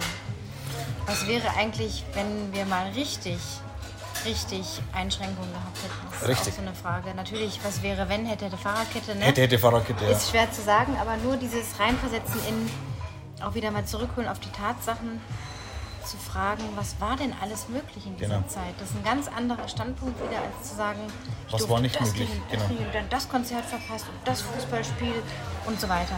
Also es gibt viele, es gibt schon viele Dinge, die muss man klipp und klar kritisieren. Der Umgang zum Beispiel mit Menschen, die im Krankenhaus waren, ist für mich bis heute nicht nachvollziehbar. Es ist eine Schande, was da passiert ist und ich hoffe, dass irgendwie irgendjemand da in der Zukunft auch dafür gerade stehen muss. Weil das, was da passiert ist, wie wirklich alte Menschen dahin vegetiert sind, Vereinsamt. vereinsamt gestorben, gestorben, weil sie vereinsamt sind und so weiter. Und das, Anna, das hätte alles nicht sein müssen. Man hätte mit vernünftigen Konzepten, wenn man wirklich diese Prioritäten, die man immer so toll suggeriert hätte, einigermaßen nur mit, mit, mit ganz wenig Weitblick ausgeführt hätte, dann hätte man das alles verhindern können. Und das ist ein großer Punkt. Wir haben einen Freund verloren letztes Jahr, der ist im Mai gestorben, hat 2015 eine Herztransplantation bekommen, der hat ein neues Organ bekommen, war dann eigentlich anderthalb Jahre fast tot, hat unfassbar lange gebraucht, weil er schon so alt war, sich von dieser OP zu erholen, hat sich komplett wie durch ein Wunder ins Leben zurückgekämpft, hat dann Corona bekommen und mit der Diagnose, mit dem Tag der Diagnose wusste er, er ist in zwei Wochen tot, weil jemand, der so immunsupprimiert ist, also die- müssen ja das Immunsystem komplett runterfahren, damit die Organe nicht abgestoßen werden. Das ist ja wie eine Entzündung praktisch, sozusagen, ähm, dass der Körper das nicht abkämpft. Und das war sein Todesurteil. Er wusste das vom ersten Moment an. Er hat gesagt, okay, ähm, zwei Wochen und dann bin ich tot. Aber wenn man gesehen hat, wie dieser Mensch, der war Stadtrat, der war Kirchenmusiker, der war Single sein Leben lang, hatte dadurch einen riesen Freundeskreis, ein Mensch der Öffentlichkeit, einmal in der Woche auf dem Regionalsender im Fernsehen, der wollte das. Das war sein Leben, mit anderen Menschen sein Leben zu teilen. Und, und wenn man sieht, was man so jemandem angetan hat, ab dem ersten Moment, kein Besuch, völlige soziale Abschottung, gerade das Telefonieren haben lassen, dass nicht gesagt haben, der Virus könnte durchs Telefon durchkriechen oder sonst irgendwas. Das war wirklich nicht mal seine Schwester als einzige Überbleibende von der ganzen Familie durfte ihn dann besuchen, außer in den letzten paar Tagen. Da war er schon gar nicht mehr da, weil sie ihn ins Koma gelegt haben. Das kann man sich nicht vorstellen. Und sowas, solche Schicksale, und da gab es Tausende, Zehntausende wahrscheinlich, die darf man nicht als Kollateralschäden abstempeln, so wie sie es jetzt gerne machen, ja, im Zuge der Pandemie war das nicht anders möglich, ist halt jetzt so. Das ist das, ist das Schlimmste, was überhaupt passiert ist. Und, und sowas muss man dann wieder sehen. Selbst wenn man jetzt, und die Leute in der Stadt, die tun mir alle leid. Ich habe selber Kollegen in der Stadt, es war die absolute Hölle für die. Aber selbst in so einer Situation muss man sehen, was wirklich schlimm war. Und diese anderen Dinge, die waren wirklich schlimm.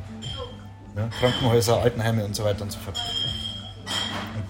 Das ist auch wieder, glaube ich, gehört auch wieder von vorher dazu, wie wir gesagt haben, dieses, dieses Selbstreflektieren und dieses Selbst die Fragen stellen, geht es noch schlimmer?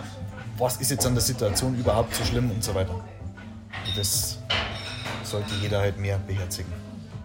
Genau, was ist auch daran so schlimm, wenn ich jetzt einfach sage, ich tue es jetzt auch für mich, dass ich mich immunisieren lasse. Ja. Äh, wissen, dass ich nicht davor komplett Genau. geschützt bin.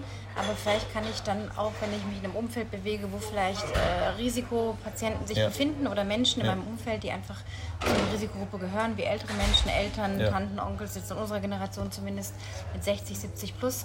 Mh, Was kann ich da für einen Beitrag leisten? Ja, das ist wichtig. Das ist einfach wahnsinnig wichtig. Weil man auch mal auf die Solidarität jetzt spielt. Natürlich Ja. kann man sagen, ja, Solidarität hin und her. Ähm, aber dass da schon ein Zusammenhalt geschaffen werden kann. Ja, absolut. Total. Und es ist einfach eine Pflicht. Es gibt manche Dinge, das Leben besteht nicht nur aus Nehmen. Das ist einfach so. Ich kann nicht nur nehmen.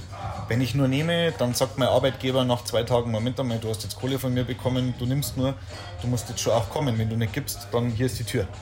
Das ist eines der besten Beispiele. Und es ist halt einfach, es gibt so viele Beispiele, wo man da jetzt nennen könnte, die dahin gehen. Und Arbeit sind wir natürlich wieder so weit, da kommen jetzt die Gegner und sagen wieder, ja Moment einmal, mein Arbeitgeber, der zwingt mich ja nicht. Mein Arbeitgeber, der flößt mir ja nicht irgendwas ein.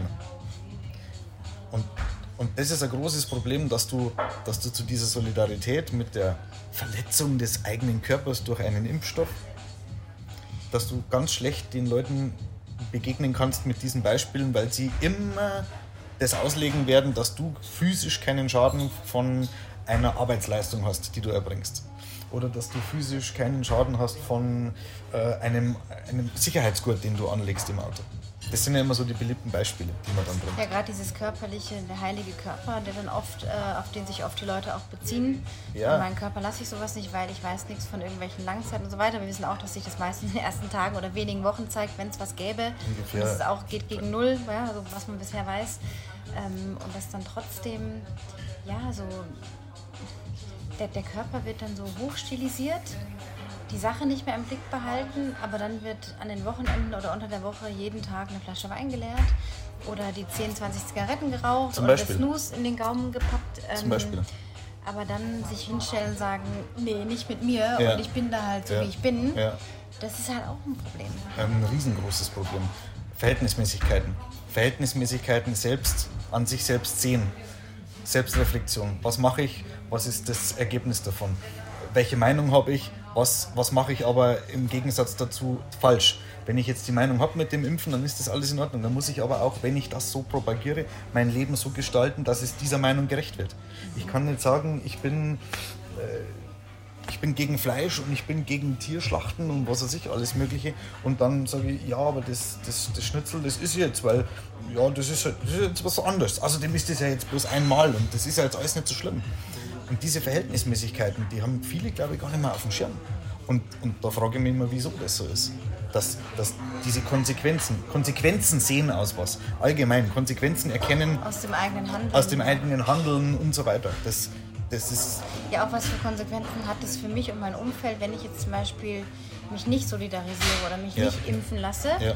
ähm, hat er Konsequenzen. Das heißt, im Grunde, ich kenne dann auch einige Menschen, die erwarten, dass man sich irgendwie trifft Ja. oder feiern geht oder sonst irgendwas macht, ähm, aber dann nach deren quasi Möglichkeiten. Genau. Und da sage ich halt, ich richte mich jetzt nicht mehr nach der Minderheit, dann sehe ich halt diese Menschen nicht, Ja. sondern äh, überleg dir einen anderen Plan, aber ich latsche es mit dir nicht irgendwie Stunden durch die Kälte, nur weil du jetzt irgendwie nicht geimpft bist Ja. und nicht in einen Café oder sowas kannst, ja? Genau. oder zu mir nach Hause oder wie auch immer. Ja, das ist so. Das ist sehr, sehr schwierig.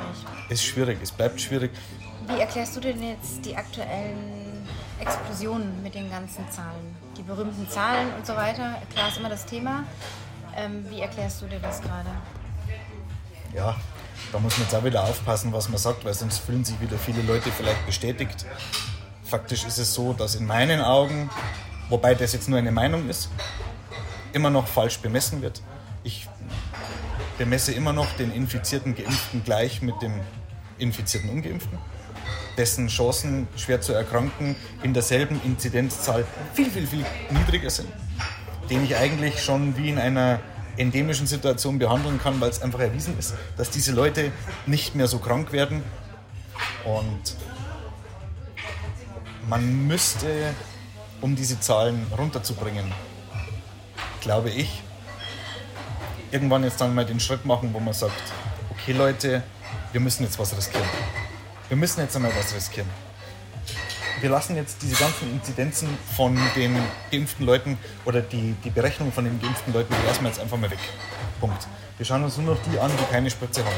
Alles andere interessiert uns nicht. Weil warum macht man das momentan? Man will beweisen, dass diese geimpften Leute, deswegen testet man sie ja mit und so weiter, dass diese geimpften Leute viel weniger krank werden im Zuge der, des Marketings für die Impfung. Ne? Das ist aber falsch in meinen Augen, weil du zählst die dann alle mit und wenn man die wegnimmt, dann sind es schon mal viel weniger Leute, wo es überhaupt entscheidend ist, ob sie infiziert sind oder nicht. Natürlich die, die Saison, es wird jetzt wieder kälter, das war abzusehen. Jeder hat das vorhergesehen, jeder hat das prophezeit. War dasselbe wie letztes Jahr, dasselbe wie zur Grippesaison vorletztes Jahr. Klar gehen jetzt die Zahlen hoch, und ich sehe es aber dahingehend als riesengroßes Problem, dass wir mit diesen Zahlen, die wir haben, auch auf den Intensivstationen, dass es gar nicht unser Problem wäre, prinzipiell, wenn nicht der jetzt Gott sei Dank immer mehr publik werdende Fachkräftemangel, Pflegepersonalmangel so vorherrschen wird. Anna. Weil ich glaube, man kann sich das gar nicht so vorstellen, in was für einem Gesundheitssystem wir leben. Wir haben, es ist eigentlich wirklich einzigartig. Also der ganze DACH-Raum ist auch in Österreich so ähnlich aufgebaut, nur dass die dieses gesetzliche und Privatsystem nicht so haben wie wir. Auch in der Schweiz haben sie ein sehr gutes System. Und das müsste, wenn nur ansatzweise alles richtig gelaufen wäre, dann müsste das, das wegstecken wie nichts. Und dann dürfte es auch nicht sein, dass Pflegekräfte ihre Jobs aufhören wegen Bezahlung wegen, da gab es jetzt erst eine ganz interessante repräsentative Umfrage, warum hochkompetentes Pflegepersonal aufhört. Da sind Sachen dabei, da sträubt es dir die Haare in alle Richtungen. Also die Gründe, warum die aufhören. Ja, Parkplätze. Parkplätze, die müssen oft, ich weiß es zum Beispiel vom ZK in Augsburg, die müssen was weiß ich wie weit gehen, dass sie in die Arbeit kommen, weil es keine Parkplätze gibt an einem riesengroßen mittlerweile Universitätsklinikum. Da hört es bei mir auf dann verdienen sie zu wenig, dann sind die Schichtzeiten oftmals wirklich irre, irre. Und wieso? Weil man niemanden einstellen will dafür, weil man einen Schlüssel hat, weil man gegenüber der Krankenkasse irgendwelche Pauschalen oder sonstige Zahlen beweisen muss und so weiter. Und ich behaupte, und das darf jetzt auch gern widerlegt werden, aber ist, glaube ich, nicht so wahnsinnig einfach zu widerlegen. Ich behaupte, dass wir diese ganze Situation vor 20 Jahren, mindestens vor 30 Jahren wahrscheinlich schon produziert haben, die wir jetzt haben. Es gab Pflegereformen, es gab eine brutale Kapitalisierung von Krankheit, die gab es schon immer. Die hat es auch in den 60er, in den 70er, in den 80er Jahren gegeben, aber nicht in dem Ausmaß. Und diese Privatisierung von alles und allem gerade im Gesundheitssektor, die hat uns jetzt da nochmal so ein bisschen einen Todesstoß gegeben. Gerade für die Masse, die ja nun nicht privat versichert ist. Genau. Und ich behaupte felsenfest, es gäbe keinen Intensivangestellten, einen Intensivpfleger oder sonstige Leute, die für 3500 Euro brutto arbeiten müssen, in zwölf Stunden Schichten, was weiß ich, eine unfassbare Verantwortung den Leuten, die da auf dem Bauch liegen mit dem Schlauch im Mund, gegenüber dass es das so nicht gäbe, hätte man dieses System nicht so erschaffen, wie es jetzt ist. Und das ist ein Kind der letzten maximal 30 Jahre. Das, kommt halt jetzt zutage. Genau, das kommt jetzt alles zutage. Und da würde ich mir aber auch von den wirklichen Experten, die in der Öffentlichkeit sind, wünschen, weil die wissen das alle, dass sie das genauso benennen. Dass sie sagen, Leute, also das ist jetzt mal eine sehr überspitzte Aussage, bitte lasst euch impfen, weil wir die letzten 30 Jahre Scheiße gebaut haben. Das wäre jetzt zum Beispiel mal so eine Aussage. Die würde man so natürlich im Zuge von diplomatischen äh, Gesprächen niemals so sagen, aber die Kernaussage oder die Quintessenz müsste das sein. Weil, wenn wir jetzt einmal ganz ehrlich zueinander sind, genau so ist es. Eine so eine Impfquote von über 60 Prozent ist, wenn man es jetzt genau nimmt, gar nicht schlecht. Also nicht in der Zeit, in der kurzen. Ja. Ein paar Monaten, ja. Genau, in ein paar Monaten. Das, grundprinzipiell ist es gar nicht so schlecht. Wir brauchen aber viel mehr oder wir brauchen wahrscheinlich annähernd 90 oder 100 Prozent, was ja, das wird ja permanent nach oben korrigiert. Dass wir diese negativen Geschichten, die jetzt hier passieren, mit Klinikschließungen, mit Abwanderung vom Personal, weil sie es nicht mehr packen und so weiter und so fort. Und die packen das nicht erst seit Corona nicht mehr, sondern schon lange vorher. Dass wir das schaffen und dass wir das glattbügeln können. Und das wäre vielleicht ein Anfang. Ich weiß es nicht, wie es gesellschaftspsychologisch wäre, wenn die Politik wirklich mal die Hosen runterlässt und sagt, Leute, ja, es ist jetzt einfach so. Wir haben halt lange Scheiße gebaut oder wir haben ich will gar nicht sagen Scheiße gebaut, weil das ist schon wieder so, so verschwörerisch, das ist schon wieder so abwertend. Bestes Wissen und Gewissen, so handelt ja auch ein Politiker insgeheim. Ne? Das sind ja keine Leute, die in der Früh aufstehen mit dem Vorsatz, boah, heute reibe ich den ganzen Deutschen jetzt einmal so richtig eins rein. Sondern die sind auch gefangen in ihrem System. Und dass sich da mal jemand hinstellt und ehrlich ist und sagt, nur ihr könnt es jetzt richten. Ihr als Kollektiv könnt den Scheiß richten, den wir angestellt haben. Und dann müssen wir uns nachher nach einer Alternative umschauen. Damit die Leute auch ins Boot holen, ja? Genau. Auf Augenhöhe. Wir auch richtig, mal sagen, wir haben richtig. hier und da verkackt, wir haben hier und da den berühmten Fehler zugeben. Genau. Sagen, das genau. war nicht unsere Stärke, wir genau. haben es da irgendwie nicht gut hingekriegt. Ja, ja, ja ganz ich glaube, das genau. würde auch solidarisch sehr gut wirken. Unglaublich Und gut. auch ehrlich gemeint, nicht nur um Richtig. eine Wirkung zu erzielen, sondern auch um die Menschen wirklich äh, zu treffen, ja? Ja. zum Nachdenken anzuregen. Ja. Absolut, absolut. Da steht dann wieder der persönliche Stolz, die Würde, das. Ego natürlich auch im Weg, klar. Ja. Das ist. Ich habe da das mit dem Haus unterhöhlen, wenn der Nachbar, der Nachbar über Jahre hinweg dein Haus unterhöhlt, dann, weil da irgendein Goldvorkommen unten drunter ist und du schaust dem zu, du schaust dem die ganze Zeit zu und das hängt hinten schon auf halb acht.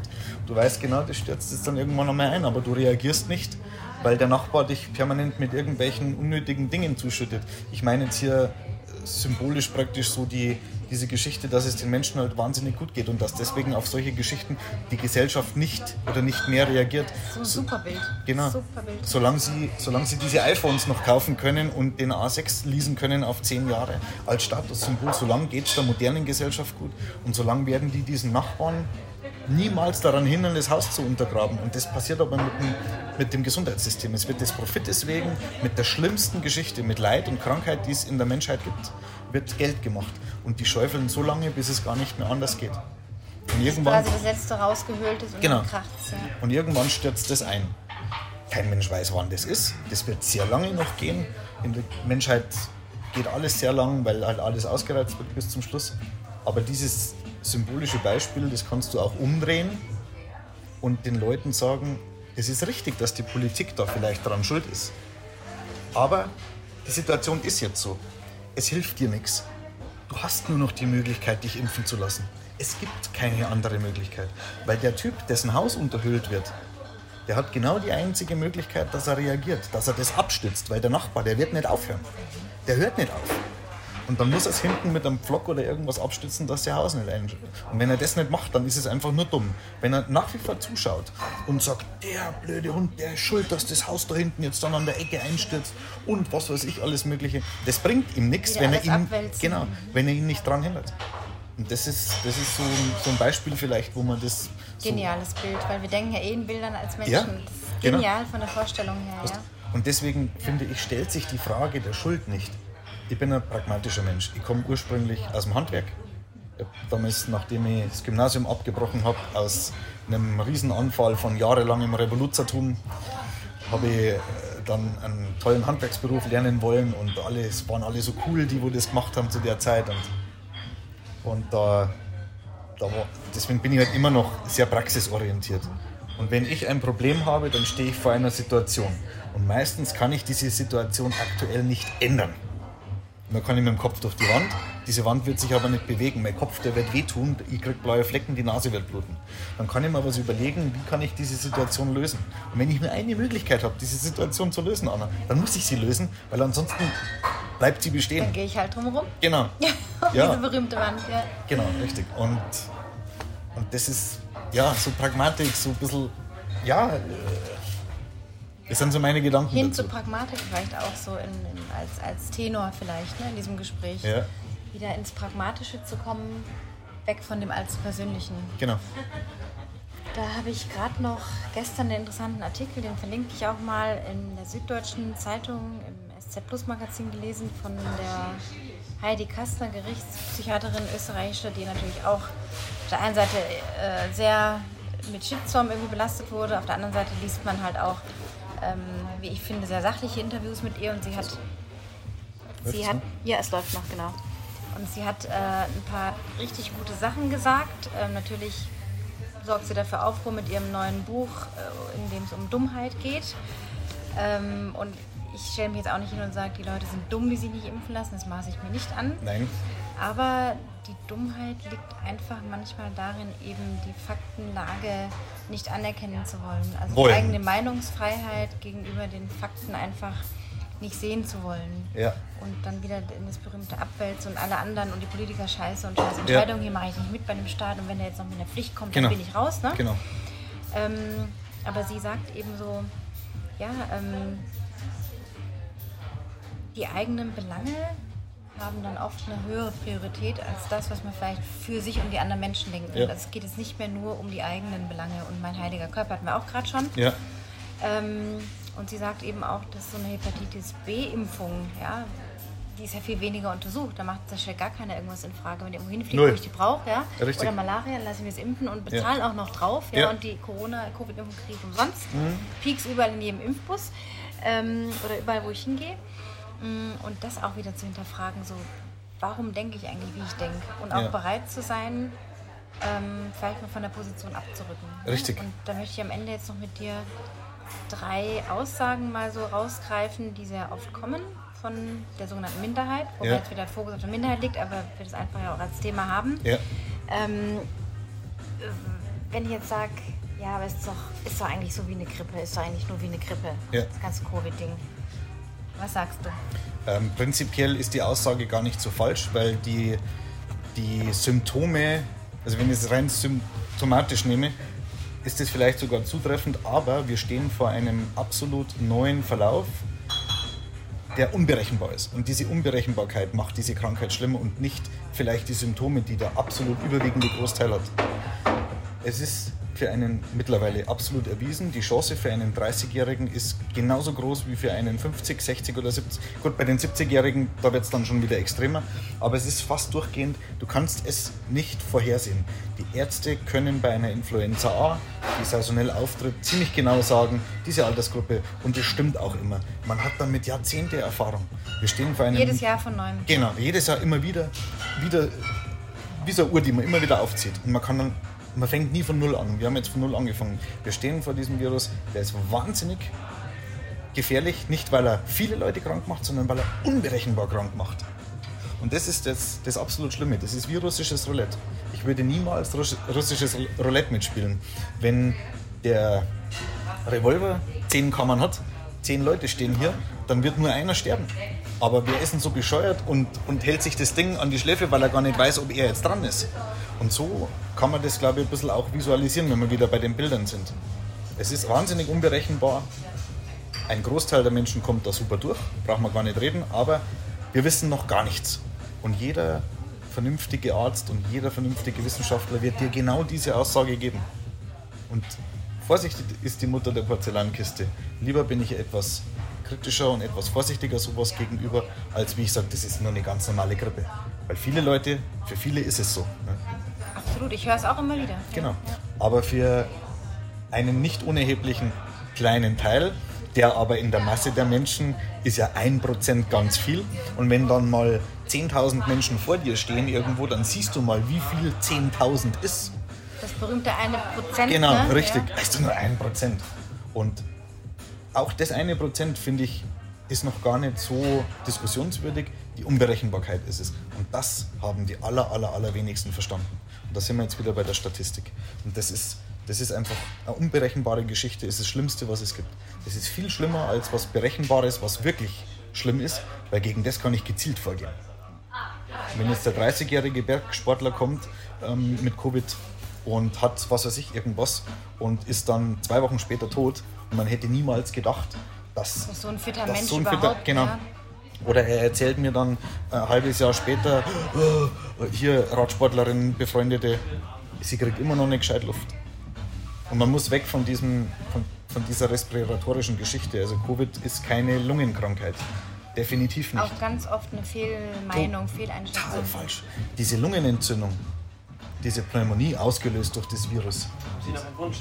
Äh, stilles Wasser kriege ich nur bitte. Oder? Mineralwasser. Okay, bei Ihnen mit Gas, oder? Ja, klein Was? gerne. Klein? Genau, klar, ja. Alles klar, gut. Mundfusselig hier. Ja. Covid ist eine Gefäßkrankheit. Dieses Spike-Protein, das ist jetzt schon, man kennt die Mechanismen schon relativ gut, löst Entzündungen in den Gefäßen aus, die sich dann in kleinen Trompen, in Blutplättchen praktisch, die verklumpen, äußert. Und die allermeisten Menschen sterben nicht an der Pneumonie im Krankenhaus, sondern die sterben an multiplen Verstopfungen, nennen wir es mal so, ne? an irgendwelchen Trompen, die Lungenembolien auslösen, ganz oft Lungenembolien, weil das, das Lungengefäßsystem sich so oft verzweigt, ist etwas anfällig dafür. Und da muss man mal, wenn man sich das vor Augen hält, dass im ganzen Körper, überall, du hast überall Gefäße, du hast in, in, den, in den Muskeln tausende von, von Kapillargefäßen, überall da kann sich das festsetzen. Und ich glaube, wenn man sich das vor Augen hält, dann, dann versteht man auch ein bisschen besser, wo die Unberechenbarkeit ist. Es wird einfach auch viel zu wenig kommuniziert. Viel das zu sind wenig. jetzt so Sachen, die sind eigentlich, kann man mit ganz einfachen Worten auch den Menschen einfach mal erklären. Richtig, also genau. wenn das mal so ähm, einfach ein, Virologe oder so Ja. in einfachen Worten erklären würde, vielleicht tun das auch einige, ich will da gar nicht was unterstellen. Tun sie schon, Aber tun in sie. Talkshows, wenn ich mir mal was anschaue, Ja. höre ich solche Bilder, wo man das wirklich leicht versteht, wie du es jetzt beschreibst, eher selten. Leider. Und damit erreichst du halt nicht die Menschen, die wie ich eigentlich von Medizin null Schimmer haben. Genau. Ne? Und das sage ich auch ganz ehrlich. Ich habe Genau. null Bildung oder Ausbildung oder irgendwas in diesem Ja. Bereich. Deswegen bin ich ja auch so offen dafür zu erfahren, was, mit was haben wir es hier zu tun. Mit jemandem, der wie du einfach was von der Materie versteht. Man darf das auch nicht pauschalisieren, weil es sterben natürlich auch Leute an der Lungenentzündung. Ne? Ganz klar. Gerade wenn sie älter sind, deswegen haben wir ja hier eine Vulner äh, danke, Anna. Deswegen haben wir hier auch diese sogenannte vulnerable Gruppe in den älteren Schichten. Ne? Aber die jungen Leute, die sterben definitiv an multiplen Embolien, an Verstopfungen, an diesen Entzündungen in den Gefäßen. Und das muss man viel mehr, weil es einfach, es ist logisch dann. Und es erscheint auch für den medizinisch Ungebildeten logisch.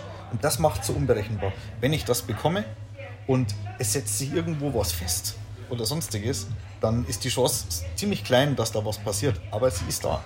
Und das macht es unberechenbar. Und das finde ich, ist an dieser Geschichte viel schlimmer als irgendwas anderes. Definitiv. Und deswegen ist nur wie eine Grippe prinzipiell auf dem ersten Schein ja, weil die alle grippeähnliche Symptome haben. Aber Unberechenbarkeit ist definitiv ein meilenweiter Unterschied zur Grippe. Ja, bei meiner Statistik habe ich auch neulich wieder ähm, die Symptome mir angeschaut, in so einem Bericht auch. Äh, welche Symptome, oder die Top 5 Symptome bei Geimpften, die an Ja. der Erkrankung oder die an Covid erkranken und die Ungeimpften. Und da hast du natürlich diese fünf Symptome, die irgendwie, wo du denkst, das ist ja nur eine Grippe. Genau. Aber wie gesagt, die Unberechenbarkeit, Ja. das ist das, was fehlt in der Aufklärung, ganz klar. Wir haben halt diese, diese Konzentration auf respiratorische, also auf die Atmungsorgane praktisch im Körper, haben wir halt hier so gegeben, weil das Virus in unseren Körper über diese Wege kommt. Ne? Und deswegen setzt sich da natürlich als erstes fest. Völlig logisch. Und was ist die Abwehrreaktion vom Körper gegen einen Virus oder gegen einen Fremdkörper? Eine Entzündung. Also, wo entzündet sich dann? Natürlich in der Lunge. Ne? Kann aber auch komplett ohne Lungenentzündung abgehen. Die meisten Fälle haben ja nicht mal diese Covid-basierte Pneumonie, wie man immer so schön sagt. Die kann übrigens total heimtückisch sein. Da gibt es Fälle, diese typische Covid-Lungenentzündung, die verläuft oftmals symptomlos. ist total verzwickte Geschichte. Ich habe jetzt erst an mir ein bisschen Material auch besorgt, äh, Fachliteratur, bin jetzt gerade dabei, das zum Wälzen. Also da gibt es wirklich die krassesten Sachen. So gut wie kein Husten, ganz bedingt nur Auswurf, auskultatorisch, also beim Abhören relativ schwer abzugrenzen. Also ist irgendwie auch ein interessantes Thema. Ne? Und das sind lauter so Geschichten und das muss man, dessen muss man sich bewusst sein, dass Wissenschaftler und dass die Medizin keine Zauberer sind. Die brauchen Stoff, die brauchen Materie, um irgendwas zu analysieren. Und auch hier wurden Fehler gemacht. Wieso hat man nicht jeden Covid-Toten pflichtmäßig auseinandergeschnitten? Wieso hat man diese Leute so wahnsinnig wenig medizinisch nachher pathologisch untersucht? Das ist schon eine Frage, ja. Das ist, weil in dieser wahnsinnigen Hysterie, die da gebaut wurde, in dieser Überhysterie, das halt nicht möglich war, weil man gesagt hat, der ist noch ansteckend und sonst irgendwas. Aber dass der viel ansteckender ist, wenn er irgendwo liegt, dann muss er ja auch behandelt werden. Ja, ist, ist dann nicht lauter so diese Fehler, aber die Retrospektive ist immer toll, Anna. Man kann nachher Vorwärts immer. leben, rückwärts verstehen. Genau. Man kann immer so schön sagen, dann, mei, waren die blöd, hm, war das schlecht. Weil, ja, zu dem Zeitpunkt war es halt einfach nicht so. Ja. Okay, so das erste Argument. Das zweite, ähm, ich habe einfach keine Angst davor. Ja, kann ich verstehen. Kann ich gut verstehen. Wenn man den Faktor der Unberechenbarkeit von dieser Krankheit mit dazu nimmt, wird mit Sicherheit viel von diesem Argument nichtig und viele Leute werden, wenn sie sich mehr damit befassen würden, das mit Sicherheit nicht so sehen. Ich finde es aber auch zum gewissen Maß gut. Wir wissen alle, dass wir hier in den Industriestaaten mit wahnsinnig viel Feinstaubbelastung zu tun haben. Feinstaub ist ein großer Faktor bei Lungenkrebs, bei COPD, bei vielen multiplen Krankheiten. Da ist es uns auch egal, weil wir sagen auch, wir sind dem ausgesetzt. Es ist vielleicht ein bisschen so ein gesunder Selbstschutz, weil sonst würde man verrückt werden. Weil was ist alles gefährlich um mich herum? Und ich denke, eine gesunde Portion an, habe ich keine Angst davor, ist gerade in der jetzigen Situation bestimmt ganz okay. Wenn man, wenn man natürlich nicht das einfach aus Von sich weiß. von sich weiß, genau, aus ideologischen Gründen habe ich keine Angst davor. Warum? Weiß ich nicht. Völlig egal, gibt's nicht. Weil das sind ja meistens die, die sagen, sie haben gar keine Angst, sind die, die dann auch sagen, das gibt's ja gar nicht. Also, Die Differenzierung meinst genau, du damit einfach, ne? richtige Ja. Differenzierung. Okay. Ähm, das letzte dann, es reicht doch, wenn alle anderen geimpft sind. Falsch, komplett falsch. Es reicht doch, wenn alle anderen Steuer zahlen. Es reicht doch, wenn alle anderen die Cola-Dose, wie ich vorher gesagt habe, nicht aus dem Fenster schmeißen. Was ist denn meine eine Cola-Dose, die ich da aus dem Fenster schmeiße? Macht doch nichts aus. So, und das denkt jetzt dann jeder. Das denkt jetzt jeder, weil jeder hatte das gleiche Recht, das denken zu dürfen. So, und schon ist die ganze Straße voll mit Cola-Dosen. Ne? Also völliger Schwachsinn, kompletter Schwachsinn. Weil in einem Kollektiv, und wir leben in einem Kollektiv, auch wenn Ja, man muss man halt als Eremit irgendwo Genau. leben und dann wirklich mit der ganz normalen weltlichen Welt nichts mehr zu tun haben. Genau. Dann kann man das vielleicht sagen. Aber das will ja keiner. Weil wenn eins Leute nicht wollen, irgendwo nicht mehr zu partizipieren, so, Nicht mehr Teil von etwas zu sein. richtig, ganz genau. Und äh, da ist ja momentan die Rückmeldung sehr negativ, wenn das dann mal nicht mehr so ist. Und dann kann ich aber im Gegenzug nicht sagen, wieder vorher Beispiel, Arbeitgeber gibt dir Geld für das, dass du eine Gegenleistung bringst. Du kannst nicht sagen, ich will an der Gesellschaft teilhaben, aber ich will das nicht machen, ich will das und jenes machen. Es geht ja einfach nicht. Punkt. Deswegen Aussage völliger Nonsens. Schmarrn. Ja, Mensch. Florian, ich könnte noch äh, ewig weiterreden. Ich auch. Vielleicht machen wir noch eine Fortsetzung irgendwie so in ein paar Monaten. Unbedingt. Was hat sich dann getan jetzt Oh. seit dem letzten Gespräch? Ja, ähm, wie gesagt, wir wollen ja hier auch bloß so natürlich eigene Standpunkte auch mal verdeutlichen, aber auch das Ganze so ein bisschen ähm, ja auch belegen, so was wirklich auch faktisch los ist, so das Ganze so mehr aufs Faktische auch legen. Ja. Ich hoffe, es ist uns gelungen. Ich denke zumindest, dass da viel dabei war, auch von deiner Seite, was wirklich ähm, sehr, sehr schlüssig ist. Also Ich hoffe es. die Emotionen jetzt mal raus, wirklich nur Ja. die Fakten, so wie sie sich angehört zu haben. Und ähm, ja, fand es total bereichernd irgendwie. Also ich war wirklich ganz ohr die ganze Zeit so und ja, tausend andere Fragen noch, aber war wirklich klasse. Liegt aber auch immer an der Gesprächspartnerin, weißt du? Das ist immer hier Aktion, Reaktion. ne? Ja, das ja. ist. Das Wie geht's dir denn jetzt? Gut, sehr gut. Ja. Ich habe äh, jemanden jetzt das erste Mal live kennengelernt das ist immer wieder besonders. Ich habe es da ja vorher gesagt, du schaust genauso aus wie auf den Bildern.